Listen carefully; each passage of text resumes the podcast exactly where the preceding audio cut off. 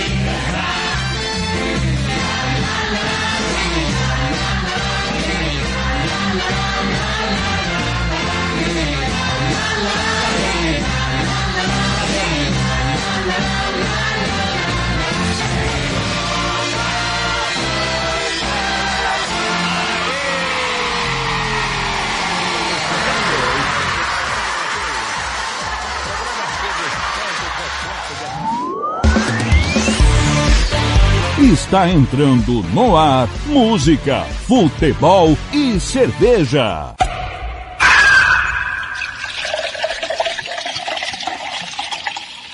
Sua revista semanal com tudo o que acontece na semana e o que vai acontecer no fim de semana. Descontração, informação e cerveja para animar o seu sábado.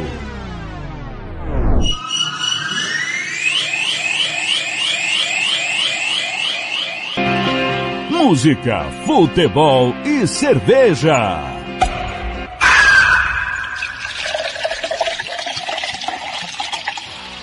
Tiago Lopes de Faria.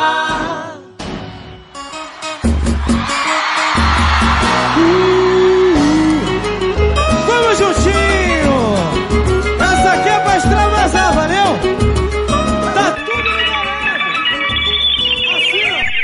Fala galera, 921, bom dia, alegria no seu rádio, tudo bem com você? Final de semana tá começando aqui na Rádio do Futebol e já começou em alto estilo, em grande estilo Liverpool, passou caminhão, passou o trator sobre o Watford, 5 a 0 na abertura da oitava rodada da Premier League. Você acompanhou aqui na Rádio do Futebol com todo o timão do Nelson Santos. É só o começo. 9:21 é o Música Futebol e Cerveja.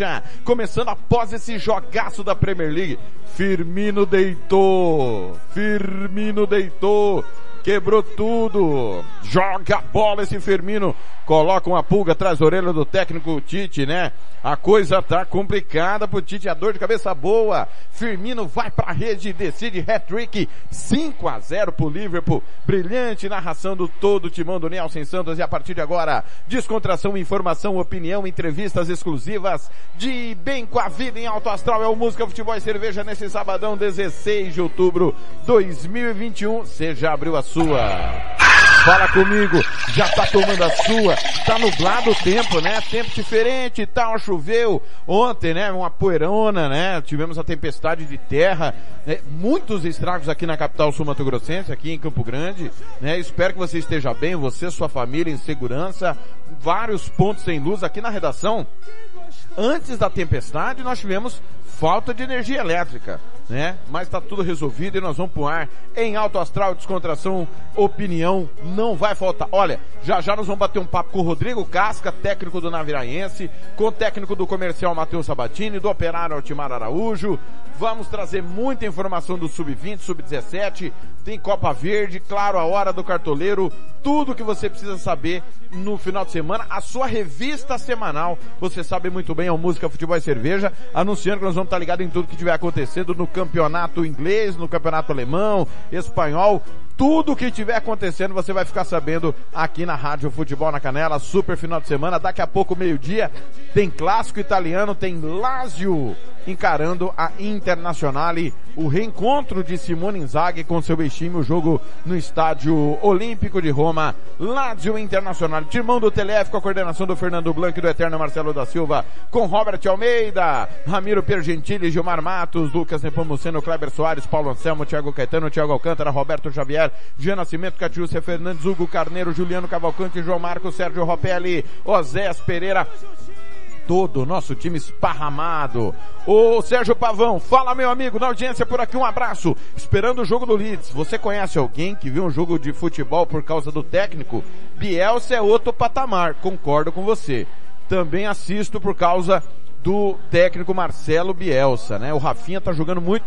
Para muitos ignorantes, eu falei isso na quinta-feira, né, no pós-jogo, muitos boçais que não acompanham o futebol inglês não sabia quem era o Rafinha. Ficou encantado pelo que o Rafinha fez contra o Uruguai. Ele joga muito desde a segunda divisão da Inglaterra. Desde quando ele ajudou o Leeds a voltar à Premier League. Então, é preciso que a imprensa também evolua nesse sentido. Um abraço pro Pavão que está com o seu projeto Pavão Esportes, né?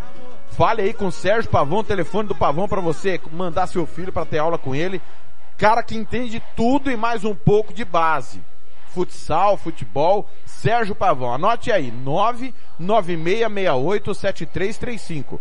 996687335. Fala que você ouviu aqui na Rádio Futebol na Canela. Você vai falar com Sérgio Pavão, cara que sabe tudo da base. Pavão Esportes a todo vapor aí, cuidando da base coisa que muitos clubes deveriam e não fazem. 9:25 começar em Alto Astral já já tem Matheus Sabatini, viu? Vai bater um papo conosco o técnico do comercial. Mas vamos para a primeira sequência musical, Biquíni Cavadão, Boyce Avenue e Cláudia Leite. Fala para todo mundo, avisa a galera. Tá no ar a sua revista de descontração opinião. E claro, para você começar de em alto astral e de bem com a vida final de semana. 925, vem comigo, 67 984526096, o nosso WhatsApp, 67 984526096, para fazer a maior bagunça no seu rádio. Sabadão, 925, bom dia. Música, futebol e cerveja.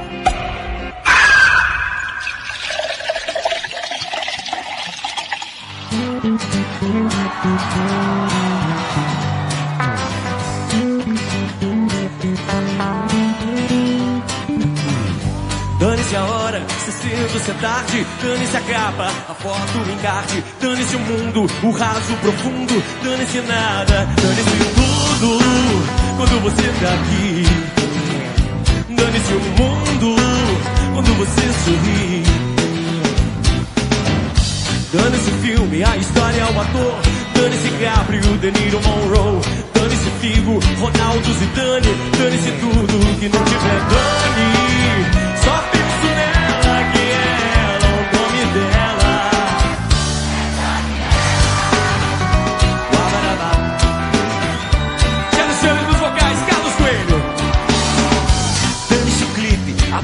cantor. Dane-se o tédio, vento, calor. O tempo, passado, futuro. Nada, tudo. Quando você tá aqui. Dane-se o mundo. Quando você sorri. O emprego, o salário, o patrão. Dane-se o medo, a loucura, a razão. Dane-se a moda, se a prega, o Armani. Dane-se tudo que não tiver dane. Só penso nela, que ela, o nome dela é Daniela.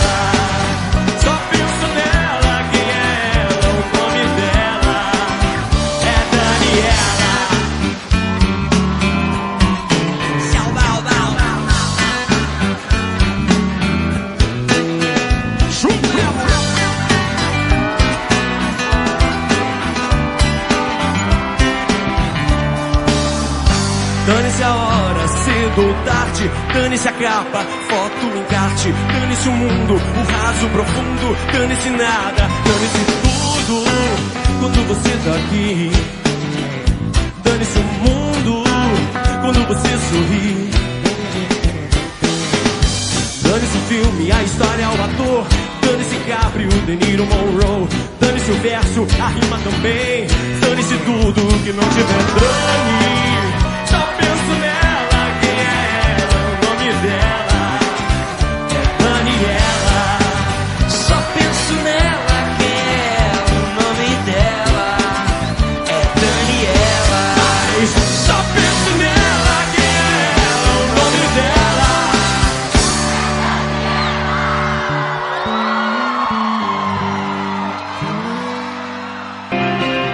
música, futebol e cerveja.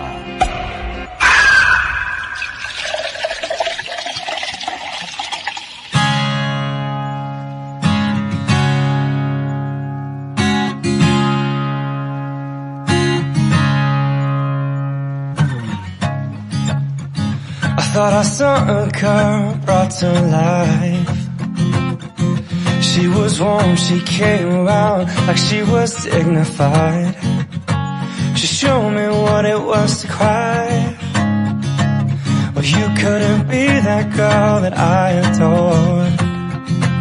You don't seem to know, seem to care what your heart is for. But I don't know her anymore. There's nothing where she used to lie. My conversation has run dry. That's what's going on. Nothing's fine, I'm torn. I'm all out of faith. This is how I feel. I'm cold and I am lying naked on the floor. Illusion never changed into Boyce Avenue, torne, mas vou interromper, já já eu toco essa, porque Matheus Sabatini já está conosco. E nós vamos dar prioridade para ele, obviamente, às 9 horas e 30 minutos, porque daqui a pouco o Sabatini tem jogo, né? É, cuidando da base da melhor forma possível. Matheus, primeiro agradecer você mais uma vez por atender a Rádio Futebol na Canela. Bom dia, tudo bem, meu irmão? Ô Thiago, bom dia. Satisfação aí falar com vocês aí do Música, Futebol e Cerveja, né? Programa maravilhoso. Sabatini, comerário ontem, né? É, não, foi, não foi o que se esperava, né? Um a um o jogo, correto? Comercial saiu ganhando, tomou Isso, empate. um- Isso, um a um, Thiago. Ontem foi um jogo, um, um tempo atípico, né? Que muitos, acho que eu nunca tinha visto na minha vida, né? Aí, mas dentro daquilo que, que eu esperava também, né? É, foi um resultado, acho que, que, que mereceu os dois times, né? Sabatini, a gente precisa falar, também vamos, claro, entrar no jogo, mas voltar uma semana no tempo, porque o comercial acho que fez o seu melhor jogo na semana passada. Pegou um adversário que é duríssimo, até a gente, no, no jogo anterior, eu até perguntei isso pra você, porque qual que era a dificuldade que o, o jogo do União não encaixava com o jogo do comercial. E cara, foi, eu acho que um dos jogos mais divertidos que nós tivemos aí no Mato Grosso do Sul em tempos, hein? É, quando eu digo jogos, é porque os dois times jogaram, né? Você não teve uma supremacia. Eu não sei na sua opinião, mas acho que se o União tivesse vencido, também não seria nenhum absurdo, né, Sabatini? Tamanha qualidade do jogo. Mas o comercial mereceu vencer. O que, que deu certo finalmente no jogo com a União? Claro, você já tinha vencido na final ano, ano passado, retra- retrasado, se não estou enganado, né? É, mas acho que o jogo de sexta passada foi sensacional, né? Isso, Thiago, bem colocado isso aí. Acho que pra mim também foi um dos melhores jogos, né?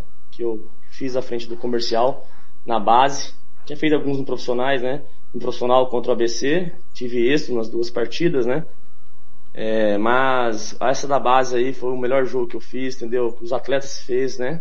É, o primeiro jogo eu analiso muito, né? Eu passo a analisar o primeiro jogo que foi aquela virou uma goleada, né?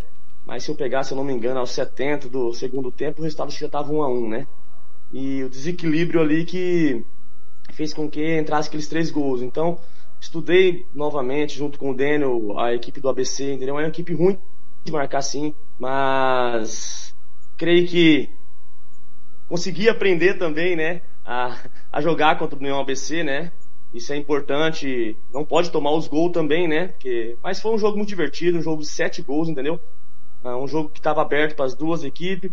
Um jogo que o comercial poderia sim ter goleado, tá? Isso eu falo claramente para você, quem acompanhou. Hora que estava 4 a 2 foi dois gols assim que perdemos, que poderia sim ter, ter goleado dessa, dessa vez, né? Mas foi um jogo muito bom sim, foi um dos melhores meu também. Matheus tocou no assunto, dois assuntos aí que primeiro, parabéns pela autocrítica, né? É, você fala, é difícil você ouvir de um treinador e você é o super sincero aqui do Mato Grosso do Sul, né? Não que os outros não sejam, mas você é muito franco nas suas análises. Aprendi a jogar com união. Palavra sua. Segundo, o, o comercial tem um problema crônico de matar jogos, né?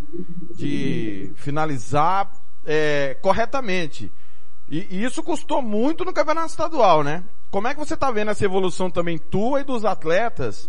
É porque é tão difícil fazer gol, né, Matheus? Hoje em dia a gente vê jogos truncados, fechados e de repente uma equipe cria duas, três, quatro chances como teu time criou de, várias vezes na temporada, o jogo lá em 3 de agosto, por exemplo, que foi 4 a 3 o comercial poderia ter feito 10. E tomou um sufoco lá no final e tal. Enfim, é, é algo que precisa corrigir para ontem essa questão de matar os jogos, Sabatini. Sim, isso até passei para os atletas da base, né?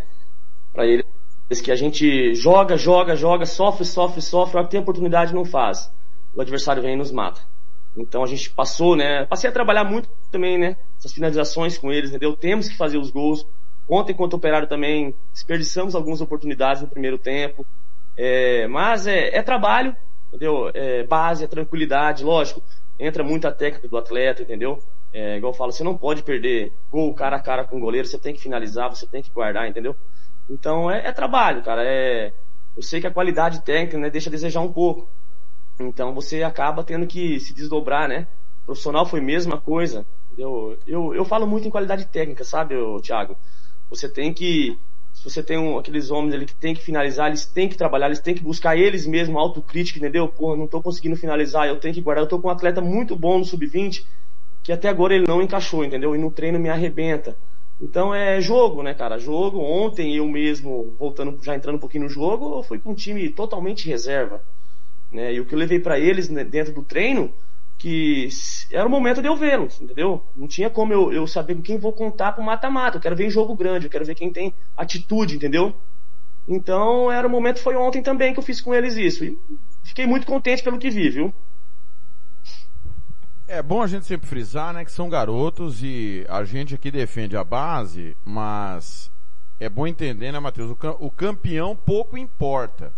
Eu acho que o que está importando é que o comercial está tendo um norte de revelar jogadores, os jogadores estão ajudando o time profissional. Logo mais à frente com o retorno esportivo, né? A gente espera que o comercial chegue mais longe, obviamente, em competições é, locais, mas também trazer o retorno financeiro que é esperado. E esse trabalho de base é um trabalho de formiguinha, né, Sabatini? Não é todo mundo que nasce jogador de futebol e não é todo mundo que você vai conseguir tirar o melhor, né? Por mais que o cara seja esforçado. Como é que você tem visto? Se eu não estou enganado, Sabatino, me corrija. É o terceiro ano seguido, lembrando sempre da pandemia, mas que você está tendo a oportunidade de cuidar da base do comercial. É isso mesmo, Sabatini? É, Thiago, começou esse trabalho em 2017, né? 17 eu, o convite do Mauro Belarmindo me chamou, né? Ter jogado no comercial e sabendo que eu gosto disso, né? me chamou para dentro do comercial. É onde eu, eu, entrei de cabeça, né? No primeiro ano do nosso trabalho, junto eu com o auxiliar técnico do Vina, né? Nós somos vice-campeão aqui e representamos bem o comercial na Taça São Paulo, né? No ano seguinte. E, então é um trabalho, é igual falar para você, você pegar o Sub-17, que você até me acompanhou naquela época, né? No Sub-17, onde realmente, né? A gente não tinha muito trabalho, né? A gente também, eu também, para mim era muito, tudo muito novo, né? Eu estava entrando num mundo diferente, treinador, e realmente faltava sim muita coisa, como falta hoje, eu tenho muito que aprender. Mas daquele grupo lá, pra ter noção, eu tenho três comigo só, entendeu? Só tenho três. Então, para você revelar jogador, entendeu? Para você colocar no profissional para jogar, é, você pega aí de 20, você vai conseguir colocar 4, 5, 6, entendeu? Porque o caminho ele é curto, né? Agora, o sub-20 principalmente, chegou agora, acabou. Esses 2001 aí, se não tiver dentro do profissional, entendeu? tá fora, vai para o mercado, é difícil, é complicado. Então eu tenho seis hoje dentro do sub-20 que esteve comigo no profissional ano passado. E sofrem para jogar o sub-20 também. Se vocês não buscar evolução a cada dia, melhorar, o ano que vem também vocês não jogam profissional. Entendeu? A oportunidade eu dei, entendeu? Se eu estiver à frente novamente, não sei como que vai ser, continuarei dando.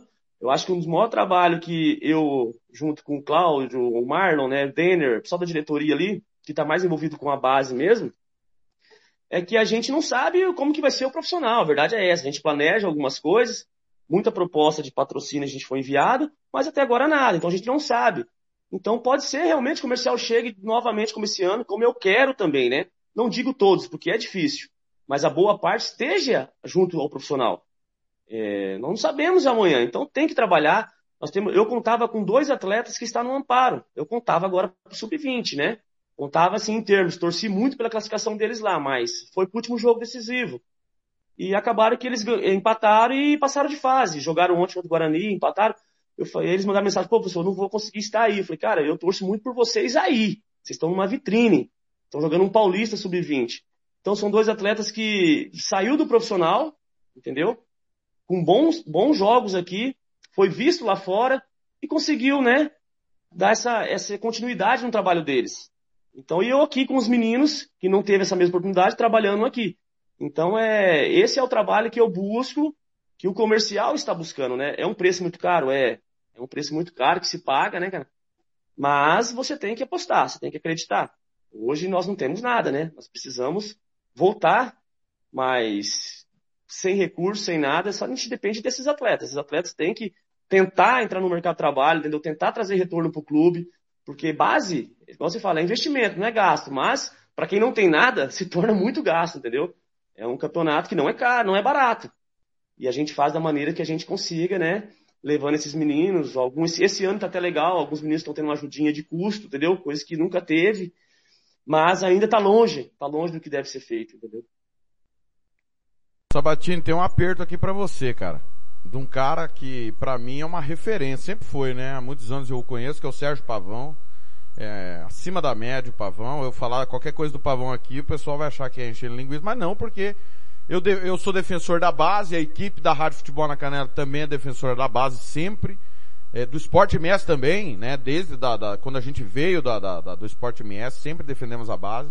Sérgio Pavão manda aqui, grande abraço ao Matheus. Queria parabenizar ele pelo trabalho, mas fiquei sabendo que a base na sua formação está parada no comercial, do sub-11 ao sub-15. Se estiver, por quê? E se tem algum projeto para continuar? É a pergunta do Sérgio Pavão para você, ô Sabatini. Ô Pavão, satisfação, meu amigo. Boa pergunta, Pavão. Vou te esclarecer agora. Eu vim sim, Pavão, num trabalho árduo, entendeu? Do sub-7 ao sub-17. Vinha trabalhando. Consegui, acho que em três anos, né? Caramba, até perdi jogador para os outros clubes, né? Por uma falta de investimento, né? É, investimento que eu digo assim, né? Veio algum, alguns clubes, né? Dando um, algo a esses meninos, já garotos, para você ter noção, de 9 anos, 10 anos, ofereceu, né? Tiveram bolsa, algumas coisas, e eu acabei já perdendo alguns é, que eu considerava que lá na frente poderia, né? Se transformar num jogador de futebol, né? E a pandemia não é justificativa, mas eu acabo usando, sim, falando sobre isso, porque eu realmente parei. Eu realmente parei, eu usava aqui o clube dos engenheiros, né? O clube particular, e esse clube meio que é, encerrou suas atividades, né? Respeitou, vamos dizer assim. E muitos clubes não respeitaram, entendeu? Continuaram rodando as suas bases. O que aconteceu? O menino ele quer estar em competição, não tem jeito. Acabou que eu perdi todos os atletas, entendeu? Todos esses meninos foram jogar as competições que já tinham iniciado, os clubes de bairro aí que não parou, de alguma maneira estavam trabalhando. Então, eu praticamente acabei. Continuo sim, não, tô a, assim que liberou eu voltei, mas esses meninos estão todos em campeonato, né? Tem essa, essa visão que ela é ruim aqui no estado, entendeu? Não, não falo dos companheiros, né? Eu falo dos próprios pais, né? Muitos pais querem, ah, tem que estar tá ali jogando, tem que estar tá ganhando, é assim que funciona. Eu não penso na formação, né? Eu já penso mais na formação. Mas estou sim, estou com poucos garotos, entendeu? É, iniciei semana passada um trabalho no Sene, a volta né, das categorias de base, com o Sub-9, Sub-11, Sub-13. Trouxe até o Paulinho, né, que é um, um grande guerreiro aí também no dia a dia, né? E trouxe ele para trabalhar comigo lá, entendeu? E nós reativamos. Agora é, é passinho de novo, entendeu? Estou no CN lá duas, todos os dias praticamente, né? Mas duas vezes na semana, cedo e à tarde, com Sub-9, Sub-11. Então a gente vai começar o nosso trabalho. Eu escolhi aquela região por ser uma região carente também, mas é uma região onde a gente acha muito atletas, né? Consegue procurar dar oportunidade para aqueles garotos, entendeu? Que é, foi essa região, esse meu trabalho. Sim, a escola precisa ter uma, uma, uma participação financeira, né? Do, dos meninos que com a mensalidade, algo assim, mas eu fui para aquela região mesmo, buscando ali dar a bolsa para esses meninos, entendeu? Tentando ali ver se consegue formar as equipes do comercial. É demorado? É muito demorado. Entendeu? Ainda mais os campeonatos estão tá rodando, os meninos estão todos lá. E bem ou mal, né, os clubes aqui são desacreditados, né, Thiago? Não adianta a gente falar, porra, eu fico vendo assim, eu falo no sub-20, caramba, cara, vocês têm que entender isso aqui, ó, que isso aqui é comercial, cara, que ali é operário, não tem, não vai existir outros, entendeu? E então, quando você não trabalha com esse menino lá do sub-9, do sub-11, sub-13, ele não tem identidade do clube, infelizmente. Posso falar você, não tem o amor, entendeu? Eu, não, eu tenho que entrar dentro do campo sabendo, pô, isso aqui é comercial. Então a gente precisa resgatar isso aí. É demorado? É. Às vezes eu não, às vezes eu não esteja nem no comercial ainda, né? E esse trabalho pode ser que não, não se conclua. Porque, mas a, é, é, a gente não pode parar. Cada dia a gente busca, busca, busca. É sempre não, não, não. Mas eu não desanimo, cara. Eu tô sempre na luta, deixo aqui minhas coisas, minha família, tô sempre lá naquele sol, lá tentando, entendeu? E tentando levar com seriedade. Mas a, as promessas aí fora, entendeu? Os picareta tem muito, cara. Então a gente. Eu, eu vou falar, eu faço da minha maneira. Se estiver comigo, vai estar. Tá. Eu não fico aí iludindo atleta nenhum. Não vou, jamais você vai ver isso de mim, entendeu? Eu nunca vou fazer isso. O Pavão sabe bem, me conhece. E, e sabe do que, o que a gente é capaz de fazer, mas precisa sim, né? Esses atletas entendam, né? O que é comercial e o que é operário. Então a gente precisa voltar a ter essa credibilidade novamente. Sabatini, é, vou te perguntar porque, cara, é, faz parte. Você tocou no assunto aí que é ruim demais. E nós avisamos, né? Eu há dois anos fui uma andorinha só ao tocar nesse assunto. Vi muito colega de imprensa dar espaço, vi muito colega de imprensa abraçar sem saber do que se tratava. E aqui na nossa emissora nunca nos procuraram. E quando alguém não nos procura, Sabatina, é porque ou tem receio das perguntas que nós vamos fazer, ou porque não está pronto para o debate, porque o espaço todo mundo tem livremente. Taverópolis, é, infelizmente foi para as páginas policiais. E ficou comprovado, segundo a investigação da Polícia Civil, a informação não é minha, tá? A investigação quem faz não sou eu. É a Polícia Civil, né? Matérias divulgadas, com entrevistas da, da delegada, que os jogadores passaram necessidade sim antes dos jogos.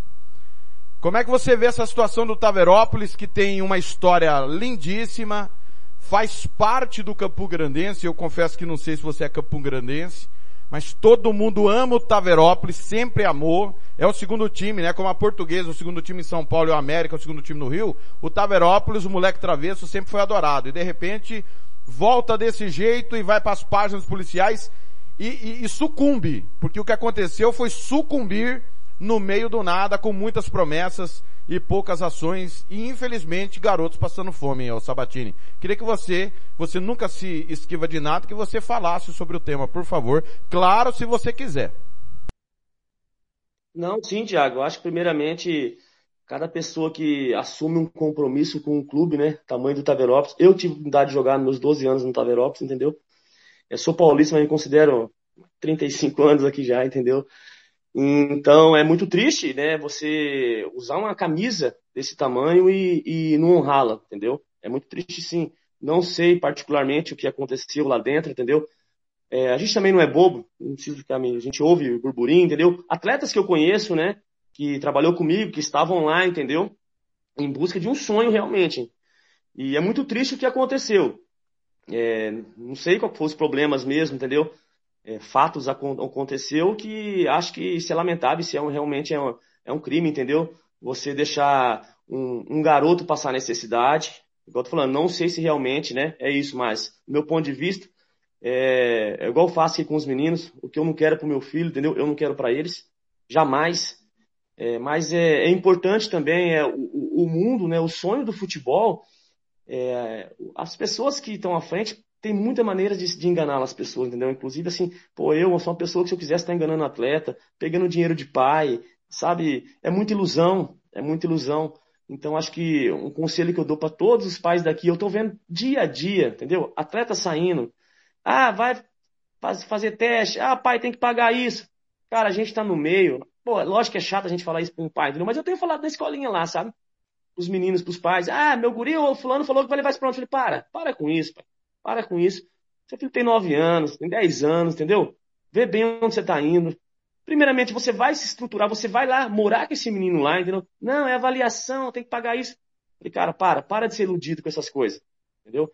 É, vocês pensam num trabalho aqui primeiro. Pensa aqui em, em preparar o seu filho.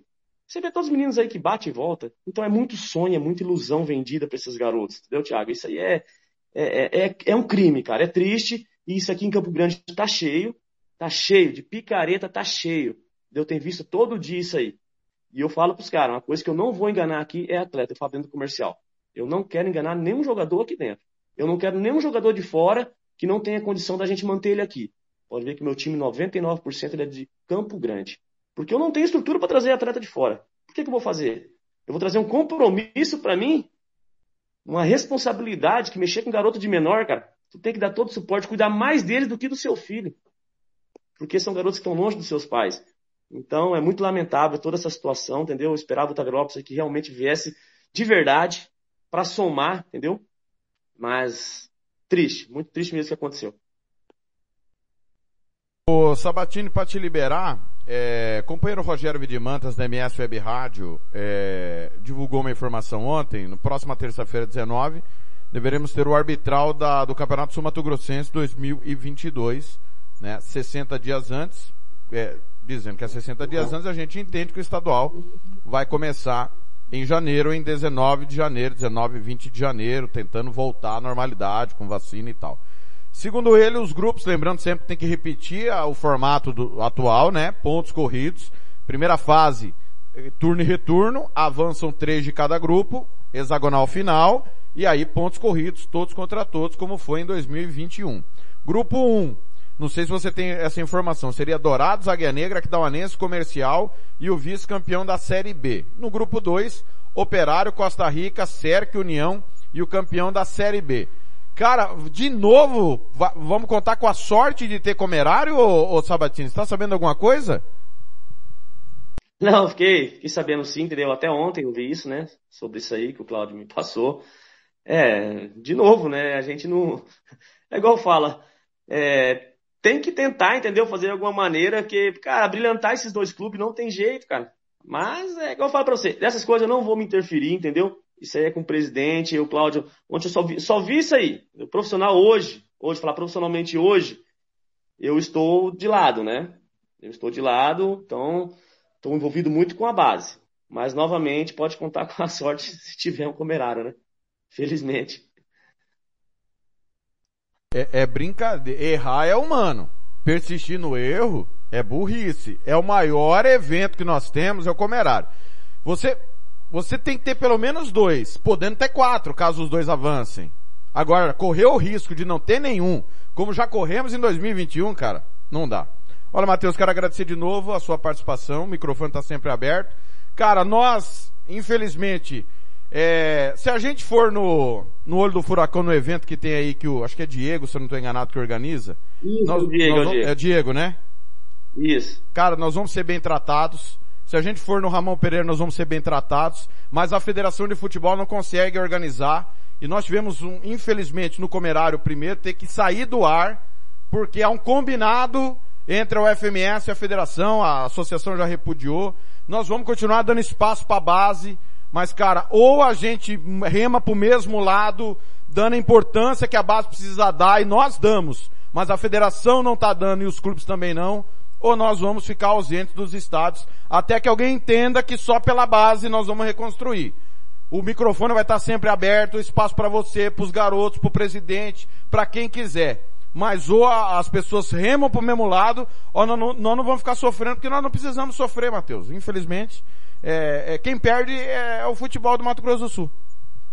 Não, muito lamentável essa situação, cara. Nós aqui, igual eu falo pra você, é o único espaço que eu principalmente tenho, né? Em poder falar é contigo, é, em falar em nome do comercial, em falar o que a gente está fazendo, entendeu?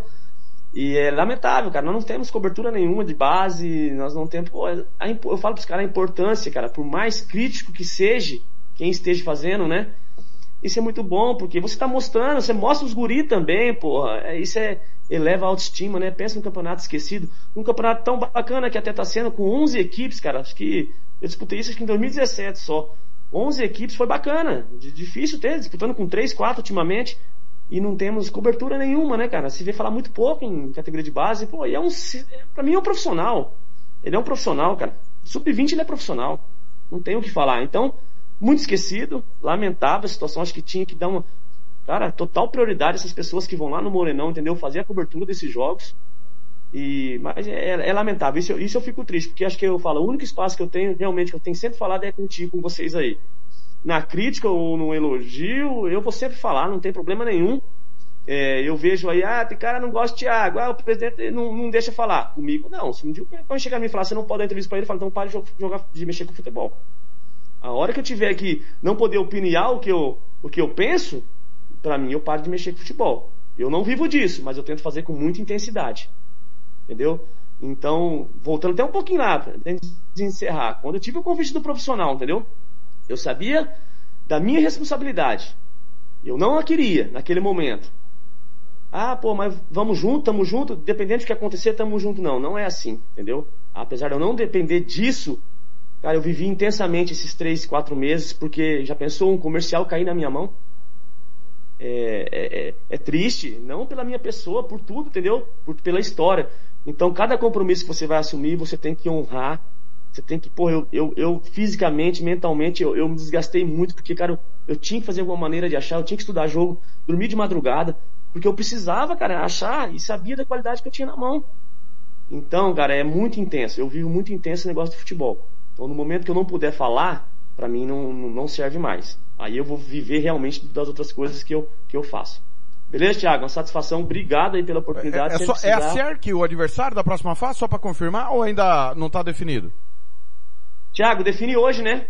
Ah, sim. É, a, a, princípio, né, seria o Dourados, o DAC, né? Ah, o Dourados, desculpa. Tá. É, a princípio seria o DAC, mas é, tem saldo de gol aí, ele pega a ponta poranense, pode ser que mude aí a primeira colocação aí, que eles estão empatados com a Aquidauana, né?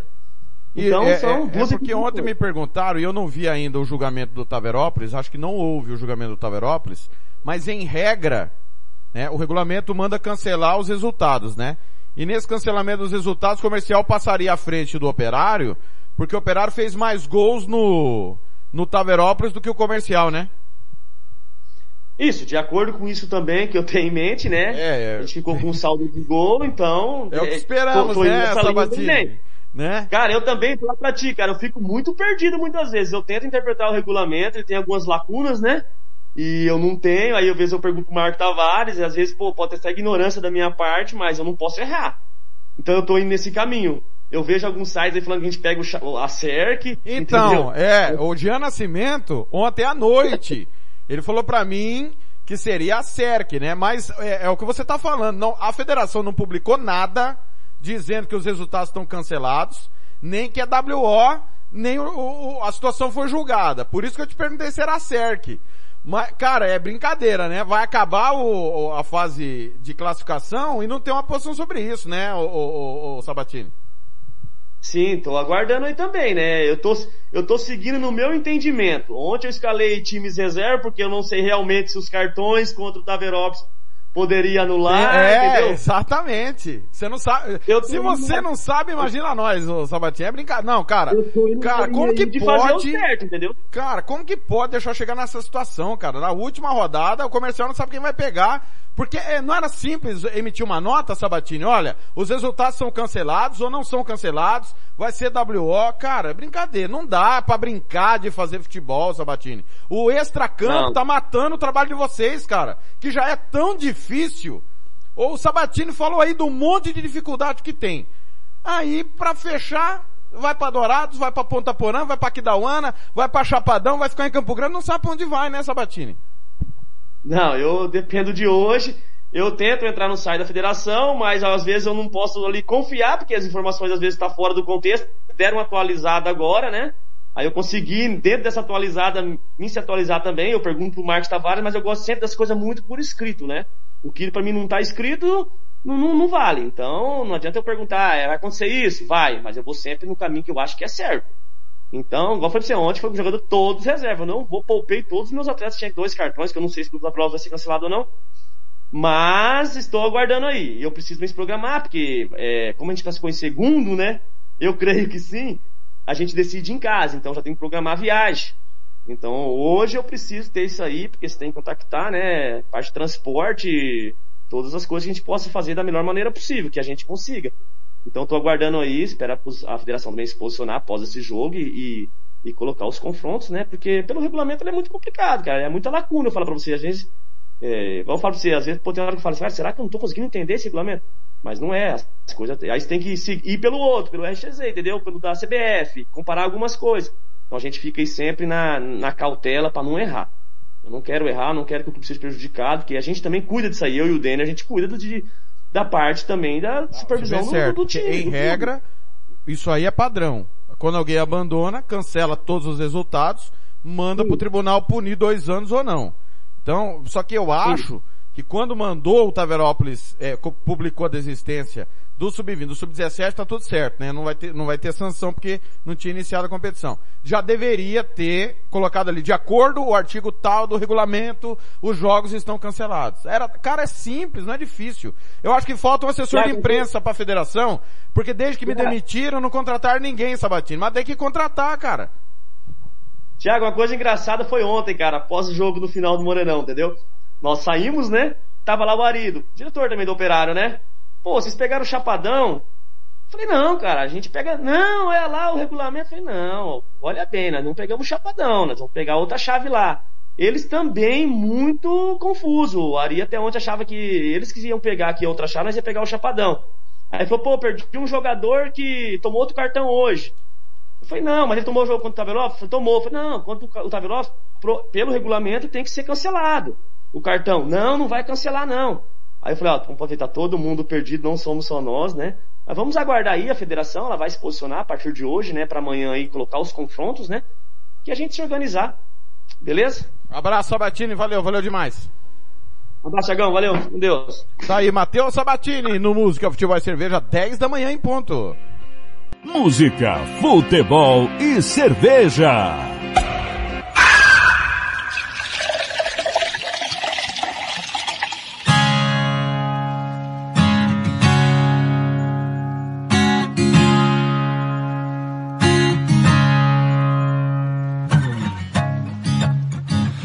Thought I saw a girl brought to life. She was warm, she came around like she was dignified. She showed me what it was to cry. Well, you couldn't be that girl that I adored. You don't seem to know, seem to care what your heart is for. But I don't know her anymore. Nothing where she used to lie. My conversation has run dry. That's what's going on. Nothing's fine, I'm torn. I'm all out of faith. This is how I feel. I'm cold and I am seen, lying naked on the floor. Illusion never changed into something real. I'm wide awake and I can see the perfect sky is torn. You're a little late, I'm already torn.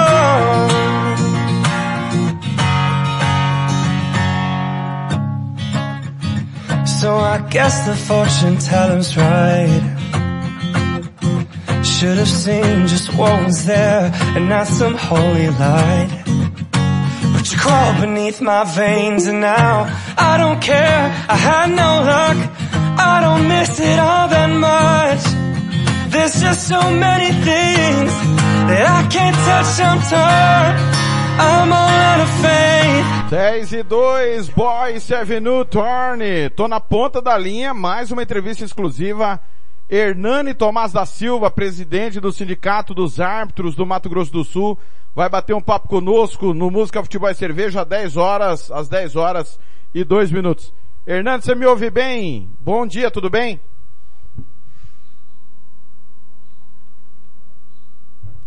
Alô, Hernani? Abri seu microfone, Hernani. Você tá na chamada, só precisa apertar o microfonezinho aí para abrir. Tá aí. Hernani, bom Tá dia. escutando? Tá escutando, Thiago? Perfeito agora. Tá, Thiago, mandei zap pro Fernando, que eu tô sendo de Dourado, indo pra... Você tá no ar conosco, você tá ao vivo, Hernani. né? Você van. tá me ouvindo bem? Vai dar pra gente falar pelo menos 10 minutos. Você me ouve bem, né? Tô escutando. Beleza, você tá- já tá ao vivo conosco no Música, Futebol e Cerveja, tá tudo bem com você? Tudo bem, graças a Deus. Ô Hernani, eu pedi pra gente bater um papo, principalmente pelo que aconteceu semana passada lá no Rio Grande do Sul, árbitro que foi agredido covardemente pelo atleta do, do São José. É, co- como é que houve a comoção entre os sindicatos, né? Porque eu acredito que vocês todos sejam interligados. E as ações mediante ao fato que aconteceu, claro, a gente viu protesto nos árbitros, nos jogos do Campeonato Brasileiro, mas como é que está a movimentação em relação a isso, Hernani? Então, o nosso representante Sindicato dos Artes Profissionais do Estado do Rio Grande do Sul, né, o ZUG, Michael Zug, é, juntamente com a Federação Gaúcha, tomou todas as medidas cabíveis, não só contra a punição do atleta, mas também é, diante do, do árbitro nas medidas de saúde, né? Como internação, remédio, estado de, de saúde que ele vai ficar esses dois, três meses parado, suas despesas e tudo, né?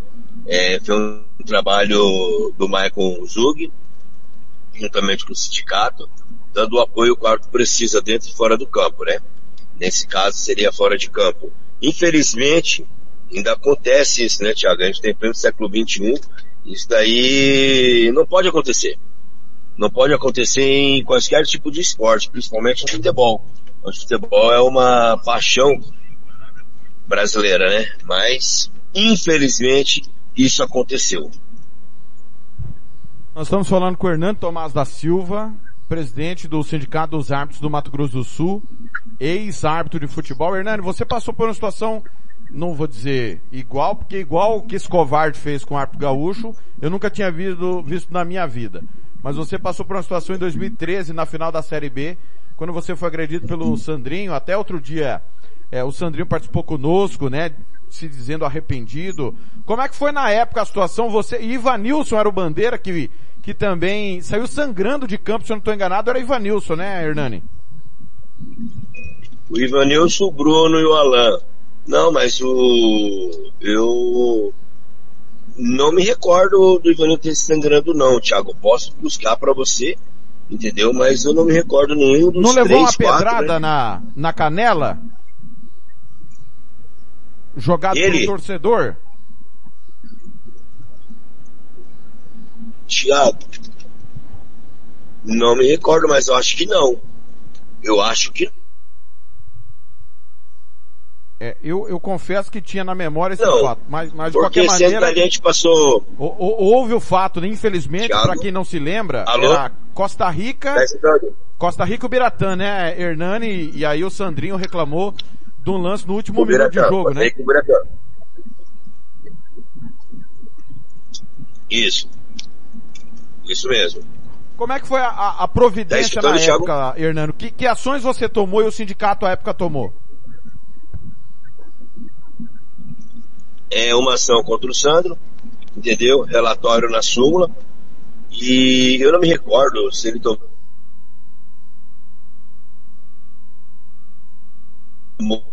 seis, cinco, sete. Ô, Thiago? Eu tô te ouvindo, mas tá, tá picotando o seu som. É, saiu da... O Hernani acabou saindo da chamada. Provavelmente questão de internet.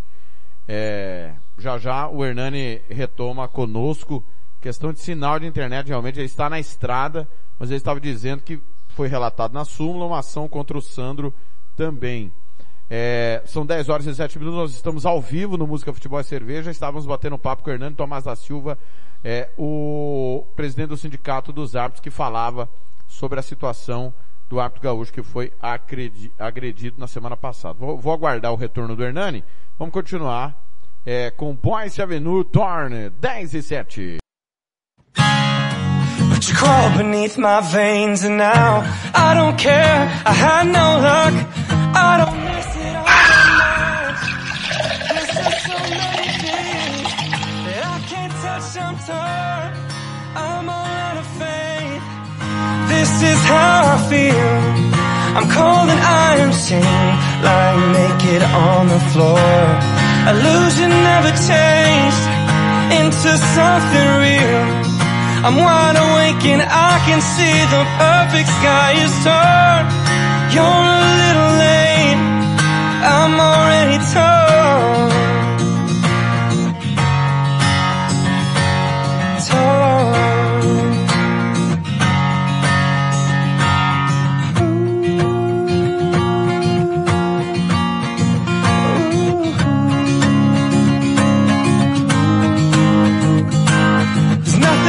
times she used to lie. Inspiration has run dry. That's what's going on. Nothing's right, I'm torn. I'm all out of faith. This is how I feel. I'm cold and I am shamed Lying naked on the floor. Illusion never changed Into something real. I'm wide awake and I can see the perfect sky is torn. I'm out of faith. This is how I feel. I'm cold and I am shamed, bound and broken on the floor. You're a little late. I'm already torn.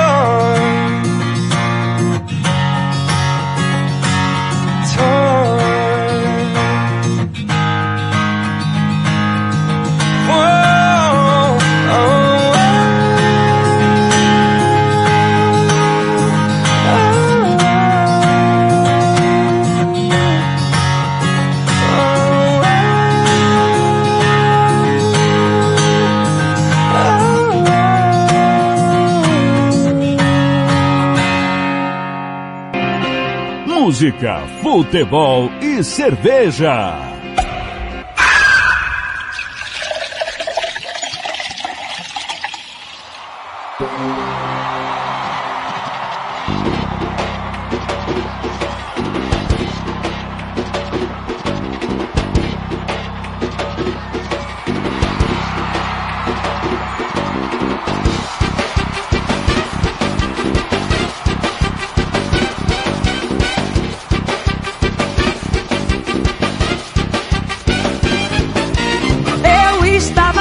Vida de horror. Com a cabeça baixa sem ninguém me dar valor Andava atrás. Tiriri, da minha paz. Tiriri. Agora que mudou a situação Choveu na minha horta, vai sobrar na plantação Deixei pra trás. Tiriri, pois tanto faz. Tiriri. Eu quero mais, é beijar na boca. Eu quero mais, é beijar na boca Eu quero mais, eu quero mais É beijar na boca e ser feliz daqui pra frente. Pra sempre eu quero mais. É beijar na boca Eu quero mais, é beijar na boca Eu quero mais, eu quero mais beijar na boca e ser feliz. Daqui pra frente Pra sempre. Já me livrei daquela vida tão vulgar. Me vacinei de tudo que podia me pegar. Corri atrás. Quem tenta faz experimentar. Meter o pé na jaca sem ter que me preocupar Eu quero mais, mais, mais. Sai, sai do chão. Eu quero mais, é beijar na boca. Eu quero mais, é beijar na boca Eu quero mais. É beijar na boca e ser feliz daqui pra frente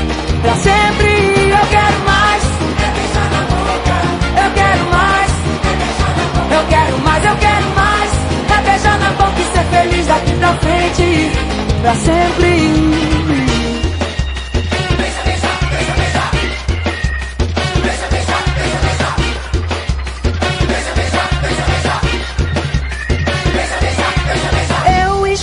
Numa vida de horror. A cabeça doida, sem ninguém me dar valor, andava atrás. Da minha paz. Agora que mudou a situação Choveu na minha horta, vai sobrar na plantação Deixei pra trás. Pois tanto faz. Pra cima aí, eu quero mais. É beijar na boca, eu quero mais. É beijar na boca, eu quero mais. É beijar na boca e ser feliz daqui pra frente. Pra sempre, eu quero mais. É beijar na boca, eu quero mais, é beijar na boca e ser feliz daqui pra frente. Pra sempre, pra sempre.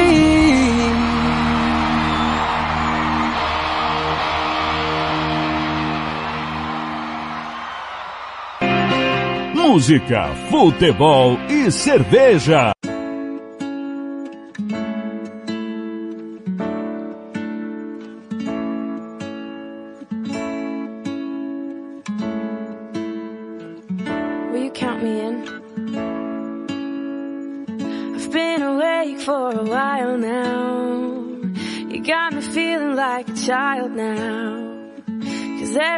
time I see your bubbly face, I get the tingles in a silly place. It starts in my toes and I crinkle my nose. Wherever it goes, I always know that you make me smile. Please stay for a while now. Just take your time.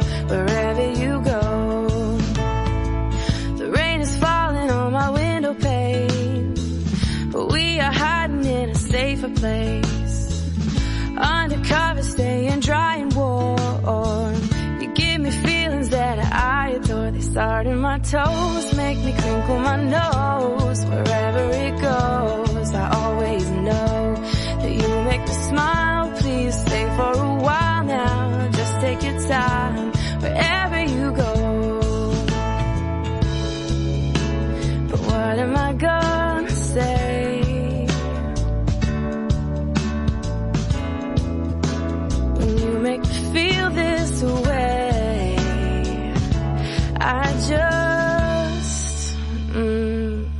starts in my toes, makes me crinkle my nose. Wherever it goes, I always know that you make me smile. Please stay for a while now. Just take your time, wherever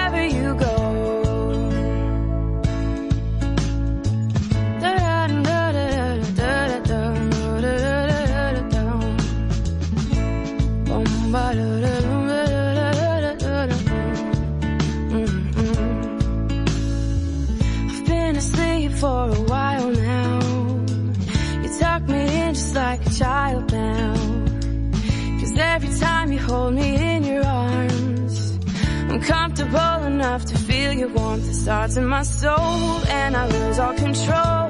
When you kiss my nose, the feeling shows.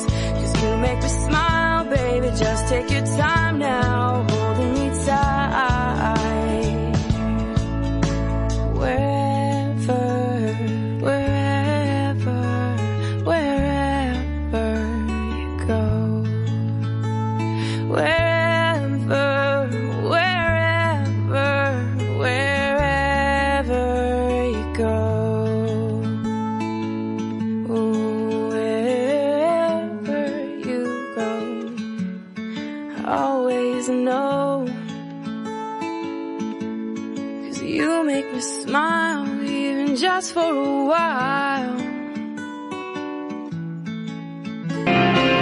Música, futebol e cerveja.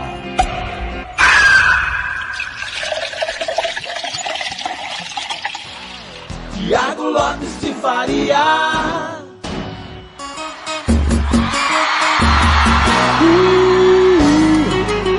Vamos! Campo Grande, 10 e 16. Tá loucaço, né? O programa hoje tá meio loucaço. Já Matheus Sabatini já falou.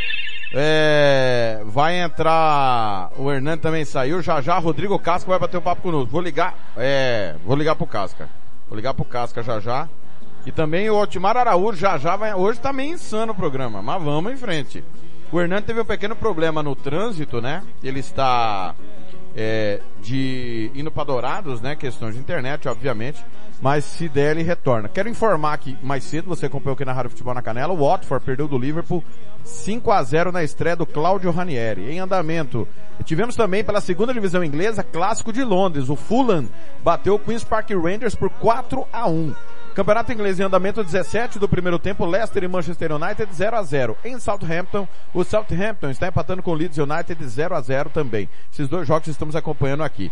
Rápido intervalo e na volta eu vou bater um papo com o Rodrigo Casca, técnico do Naviraense. Acerte o seu aí. 10 e 18, bom dia.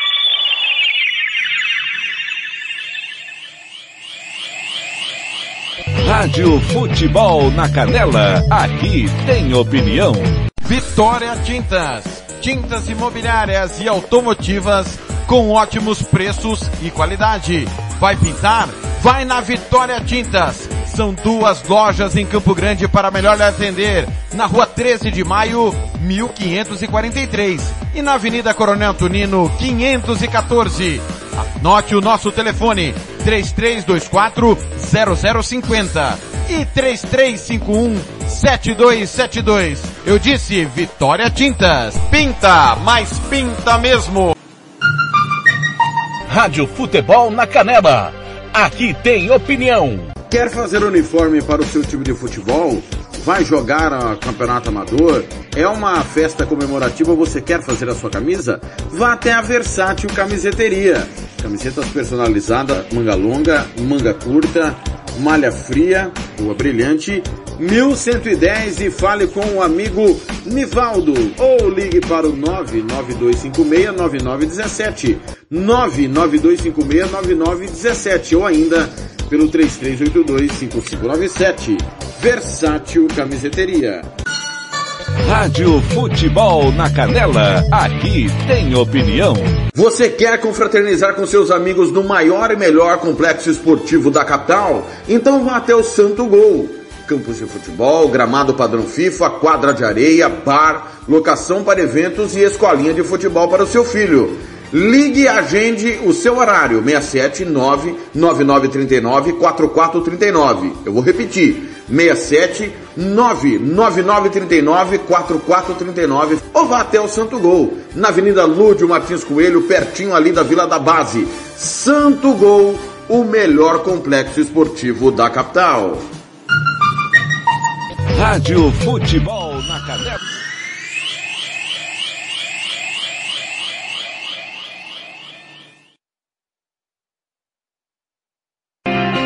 Música, futebol e cerveja. 10 e 20, vamos para o estado do Paraná, bater um papo com o técnico Rodrigo Casca do Naviraense. Estava aqui no Mato Grosso do Sul acertando os detalhes da sua vinda para o Jacaré do Coriçu e vai bater um papo conosco no Música Futebol e Cerveja.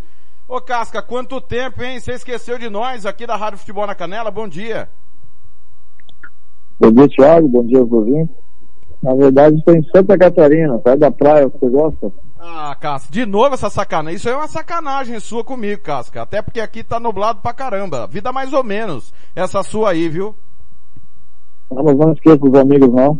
E realmente está chuvoso aí, né? Acabei de vir, cheguei agora há pouco de Naviraí. Muita chuva, a viagem toda. Estamos aí, Thiago. Trocar uma ideia comigo. Rodrigo Casca, técnico do Naviraense, anunciado nesta sexta-feira. Na verdade, já, já, tinha, já vinha tendo uma conversa há alguns dias, né, Casca? Sim, a gente estava conversando, né, via telefone. Aí, como a direção é, é grande, tem várias pessoas no comando também. E aí me disse que seria mais fácil ir para lá, para tentar conversar. Ele propus aí, a gente foi, resolveu rapidamente também, deu tudo certo. Ô Casca, é, o que te faz retornar ao Mato Grosso do Sul? É, meu Thiago, primeiro com toda a humildade do mundo, né? Reconhecer que o momento tá ruim para trabalhar, né? mesmo a gente tendo aí conquistado os títulos entre área, duas Copas do Brasil, enfim. Até surgiu uma ou outra situações aí para a Série B, mas muito, muito assim, nada muito seguro, sabe? E acabou que não apareceu nada mesmo. Acredito que deva agora para começar a aparecer por outros estaduais, mas você está esperando não aparecer nada, né? E também pela proposta né, que, que, que o fez, é, conhecer lá cultura do clube, fez ponto, técnico, né? isso me deixou bastante interessado. Eu tentei retornar e também, é, mesmo que às vezes eu pouco, eu bato um pouco sobre o futebol adolescente, mas eu acho que ainda precisa sim, de uma recuperação, de melhorar ele. E a gente está sempre aí propondo, né, para melhorar o possível do que a gente fez futebol. Muito bem, estamos conversando com o técnico do Naviraense, Rodrigo Casca. Casca, é, obviamente que nós temos que voltar ao seu último trabalho, que foi é, no Águia Negra. E a gente vê um ano do Águia Negra terrível, né, Casca? É, com você, sem você. O time teve apenas quatro vitórias na temporada, né? Muitas goleadas. É, o que que não deu certo no Águia Negra é, de 2021, na, na, no seu ponto de vista, principalmente você que é, iniciou o trabalho ou, ou, digamos assim, continuou de 20 para 21? É, vamos falar em duas partes, né? Eu não fui estadual, né? da Série D para frente, não, né? eu não estive no comando. É, mas no estadual, a gente acabou é, reformulando muito, a gente mudou muito, né? Em é, 2019 a gente foi campeão, montamos um time, treinamos por 10, 12 dias e fomos campeões.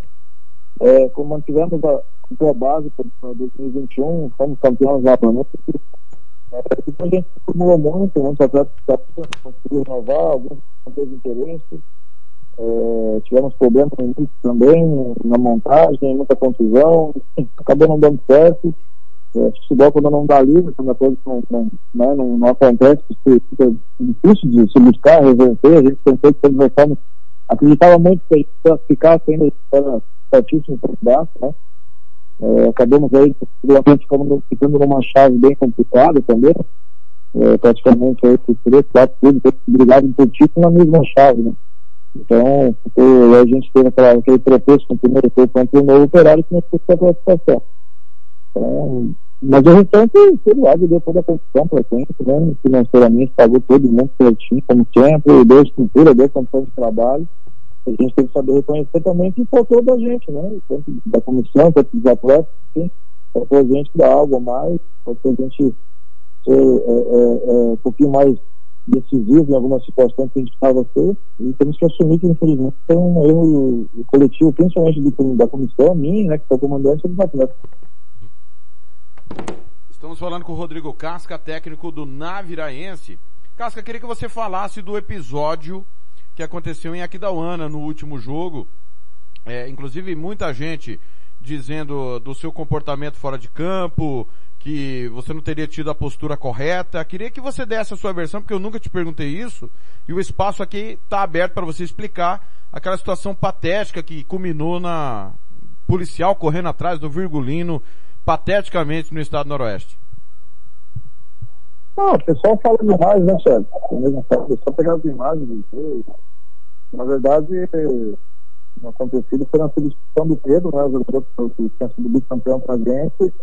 Eu acabei dando um empurrão nele, até foi provocado com essa substituição, enfim. Nós já estávamos praticamente já fora, não tinha mais como resolver o resultado, mas nada demais, normal, empurrãozinho de, de, de, que acontece diariamente no futebol que a gente assiste. E naquele momento, uma sargento dele acabou me dando um chute, né? E ali que virou alvoroço, na verdade. Até então, o Pedro não entendeu nada, foi só assim, os jogadores todos se conhecem, todo mundo. E o massagista dele acabou me dando um chute na perna, fiquei na frente do nosso banco, aí o banco ele foi para cima mas uma, um tumulto, é, nada de generalizado, nada de formal do futebol. Isso foi um pouco para que está cansado de ver, todos os partidos que assiste. Tanto é, para você ver, teve nem cartão a mais, eu não sei o meu. Nem cartão amarelo não teve para ninguém.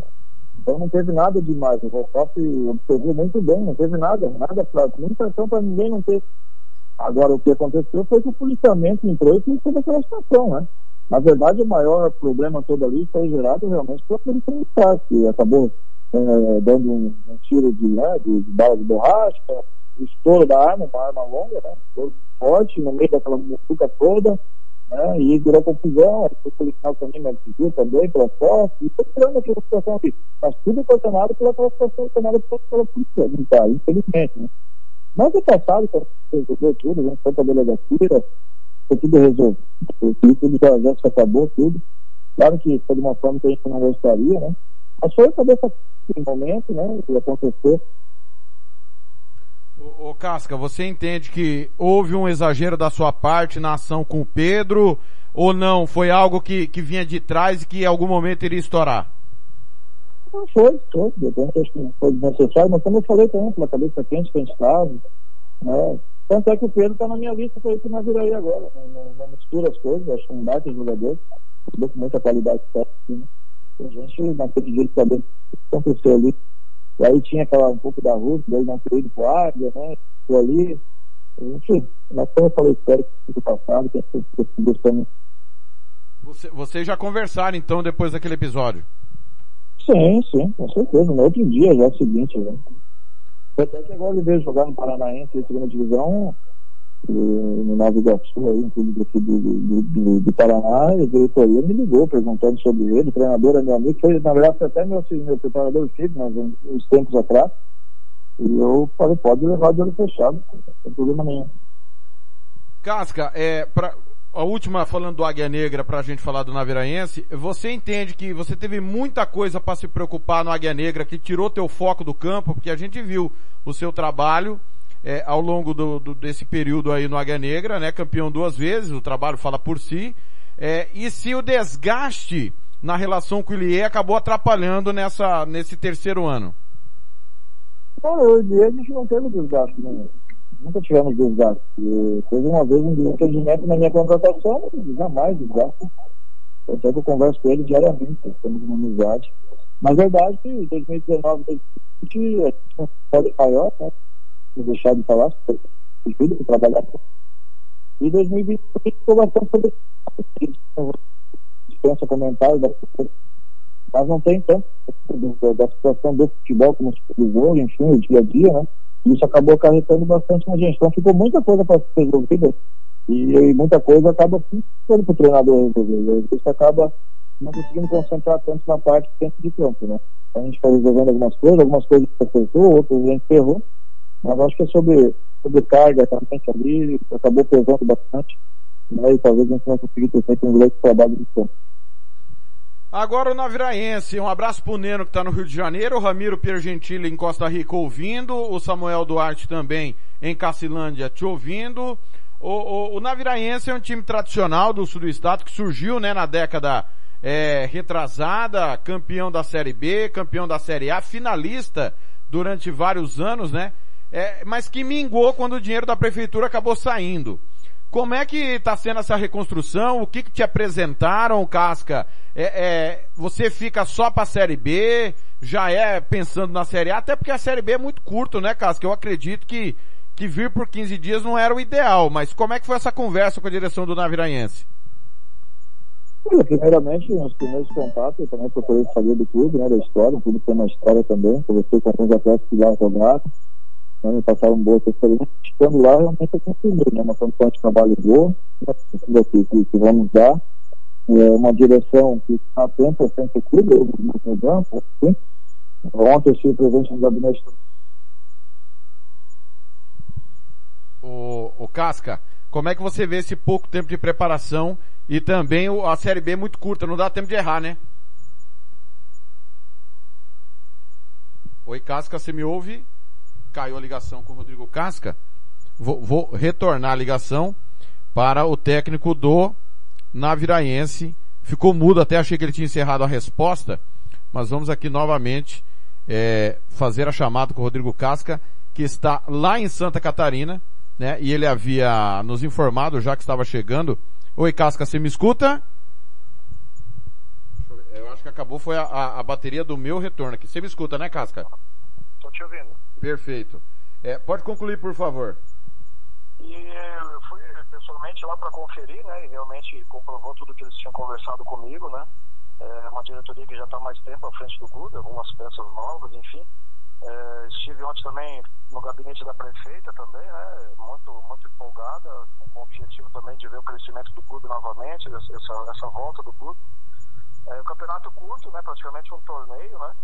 É, onde a gente tem que ter bastante cuidado, é uma competição totalmente diferente, né, de você pegar um estadual aí com mais jogos, né, então a gente vai se preparar bem.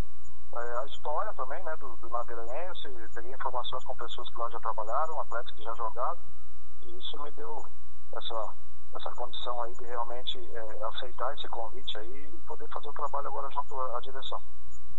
Você falou para mim que, para os nossos ouvintes, que a questão do mercado está muito difícil, né? Ainda vivemos em tempos de pandemia. É, como é que foi esse período em casa, desde a eliminação precoce no estadual até agora? Como que você vê o teu crescimento é, profissional na questão é, do estudo e também na, na, nas questões extracampo, né, Casca? Você vai ter amparo extracampo, não vai acontecer o que aconteceu é, é, nessa última passagem pelo Águia? Ah, foi desgastante, né? Um tempo em casa que a gente teve agora, né? Essa questão da pandemia geral. É, a gente é, acaba dando uma desanimada, né? E eu principalmente, né? Para mim foi um baque muito grande, né? Não ter classificado o AD, né? Uma coisa praticamente inédita, acho que, né? Da forma que, que a gente planejava e tudo da forma que aconteceu, né? Então foi um tempo para se recuperar em casa, foi, foi bastante difícil, né? E, mas lá você, o suporte lá é bom, como eu falei, são várias pessoas lá na direção, cada um com seu cargo também, isso é bastante importante, né? E a gente vai sim poder aí fazer um grande trabalho. Você chega quando? Quando que começa o trabalho, a, Vera, no campo e bola aqui no Naviraense? A gente deve estar fazendo a apresentação do elenco aí entre dia 13 e dia 15, por aí. Mas os, no início dos trabalhos mesmo, né? Já avaliações físicas, quem vai chegando. E como é que se fala, é, colocando quase que a carroça na frente dos bois, né, pelo tempo que a gente vai ter custo de trabalho, né, mas a direção nos deu essa condição do- de, de iniciarmos no dia 15, né, então a gente vai ter um tempo aí é, para poder apresentar o elenco no dia 15 e começar os trabalhos. E na confirmação do acesso, o trabalho vai ser é, é, parado em algum momento ou, ou já continua para a Série A? Bom, hoje, na verdade, a gente tem acertado realmente assim, né, o compromisso maior é o acesso, né, colocar a equipe novamente na, na primeira divisão, mas já com uma ideia, claro que né, não tem como você já não estar conversando pelo, pelo, pelo calendário que é tão curto, acaba um praticamente já começa o outro, né, de uma possível renovação, até mesmo com, com, comigo e com os atletas também, e eu acho que isso vai acontecer, né, Thiago, mais no decorrer da competição, dos jogos, vamos vendo como é que a gente vai indo, se realmente vai se confirmando uma, uma classificação ou não. Então, é, tenho certeza aí que no decorrer do, do campeonato, desse curto campeonato que vai ser aí, a gente vai vendo aí sobre as renovações e manter o projeto, né? Até, eu Gostei muito porque foi um projeto me oferecido, né? Uma ideia, não um projeto, não só um campeonato, né? Então isso já me tornou bastante agradável. Olha, Casca, é, vou desejar a você, em nome da Rádio Futebol na Canela, toda a sorte do mundo. Competência a gente sabe que você tem, já mostrou, campeão com o pé nas costas logo que chegou, classificou o Águia na Copa do Brasil. Espero que você tenha tranquilidade para trabalhar, você sabe a dificuldade que é o nosso futebol, mas a gente espera também que o Naviraense, assim como você, né? O último trabalho não foi legal e o Naviraense está ausente tanto tempo que ambos deem a volta por cima juntos. Ah, obrigado, Thiago. É isso mesmo. Eu acho que todo mundo unindo forças lá, como a gente percebeu da direção, o próprio torcedor ontem, né, que eu estive lá na cidade, o torcedor está bastante carente, né, da volta do clube, né, nós temos uma responsabilidade muito grande, né, é porque você, a partir do momento que você anuncia a volta do clube, depois de tanto tempo, você aflora o torcedor e, e todo mundo se entusiasma, então você tem um compromisso muito grande, é isso que a gente é, tem em mente, né, de poder fazer um trabalho, é, fazer um bom elenco, né, pelo esse tempo curto que é, não errar nas peças, errar o menos possível, formar um elenco capacitado para que a gente possa buscar esse acesso. Valeu, Casca. Microfone sempre aberto. Grande abraço. Valeu, Thiago. Um abraço a todos. Até mais. Tá aí, esse foi Rodrigo Casca. Tive um, um pequeno problema aqui no meu retorno, né? Mas depois entrei aqui. Espero que tenha ficado claro aí as palavras do técnico Rodrigo Casca.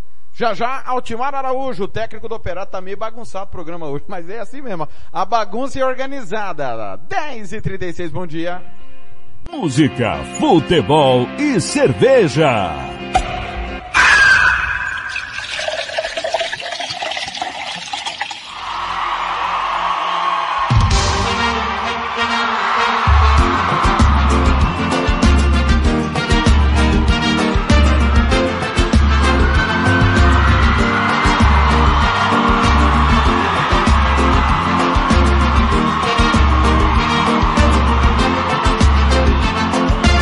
Cheia de manias, toda dengosa, menina bonita, sabe que é gostosa.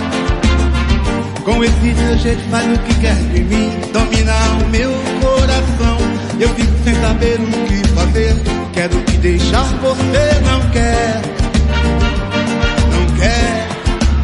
Então me ajude a segurar essa barra quer gostar de você, ajude a segurar. Essa barra quer gostar de você. Eh. Eh. Eh.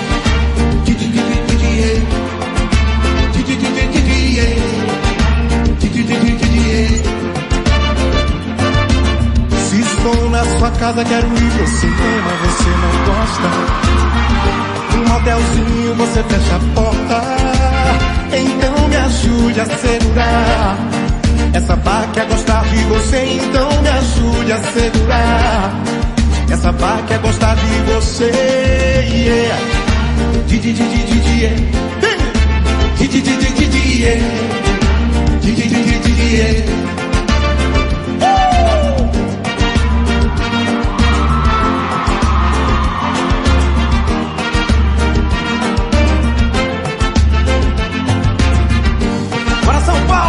Brasil!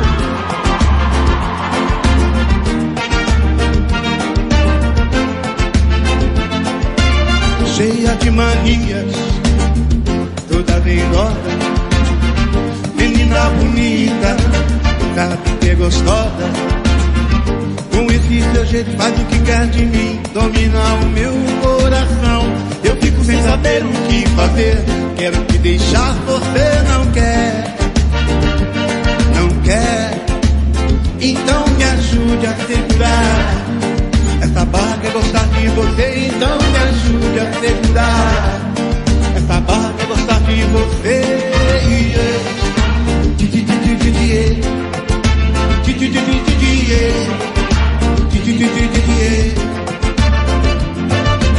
Se estou na sua casa, quero ir pro cinema, você não gosta. No motelzinho você fecha a porta. Então me ajude a segurar. Essa barra quer gostar de você, então me ajude a segurar. Essa barra quer gostar de você, yeah.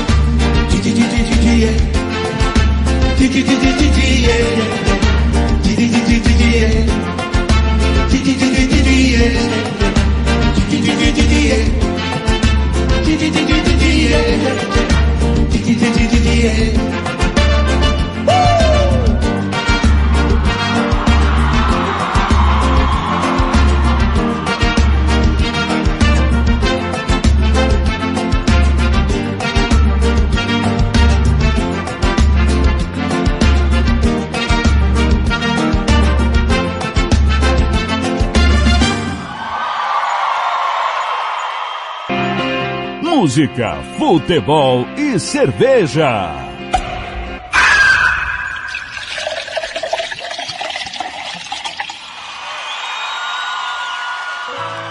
Se tem lua no céu, retira o véu e faz chover sobre o nosso amor.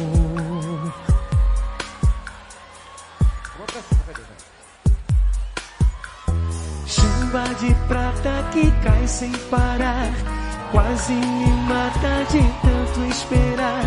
Um beijo molhado de luz, sela o nosso amor. Basta um pouquinho de mel pra adoçar. Deixa cair o seu véu sobre nós. Ó lua bonita no céu, molhe o nosso amor.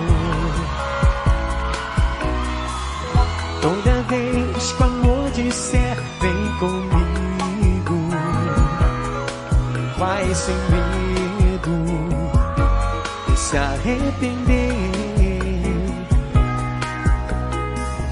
Você deve acreditar no que eu digo. Pode fundo, isso é que é viver. Nossa querida amiga Sandy.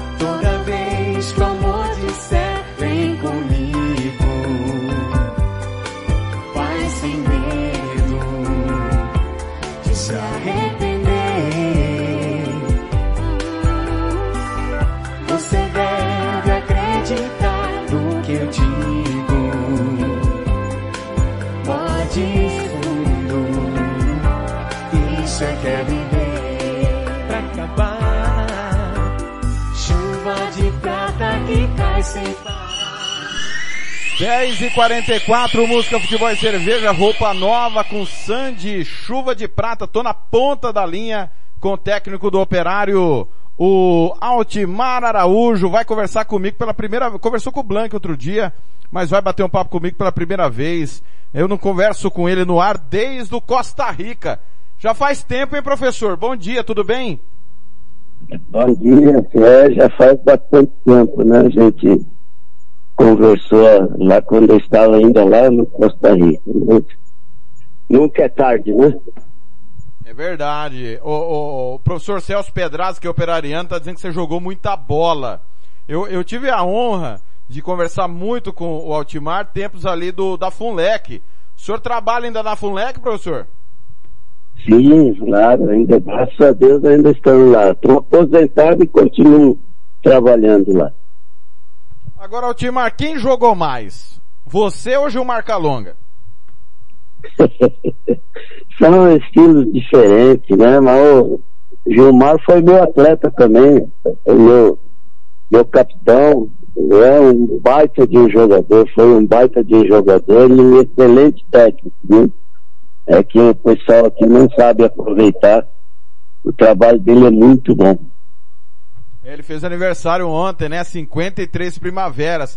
Mas o, o, o, mas não parece, né? Parece que ele tá com 70, né, Altimar? Não, não.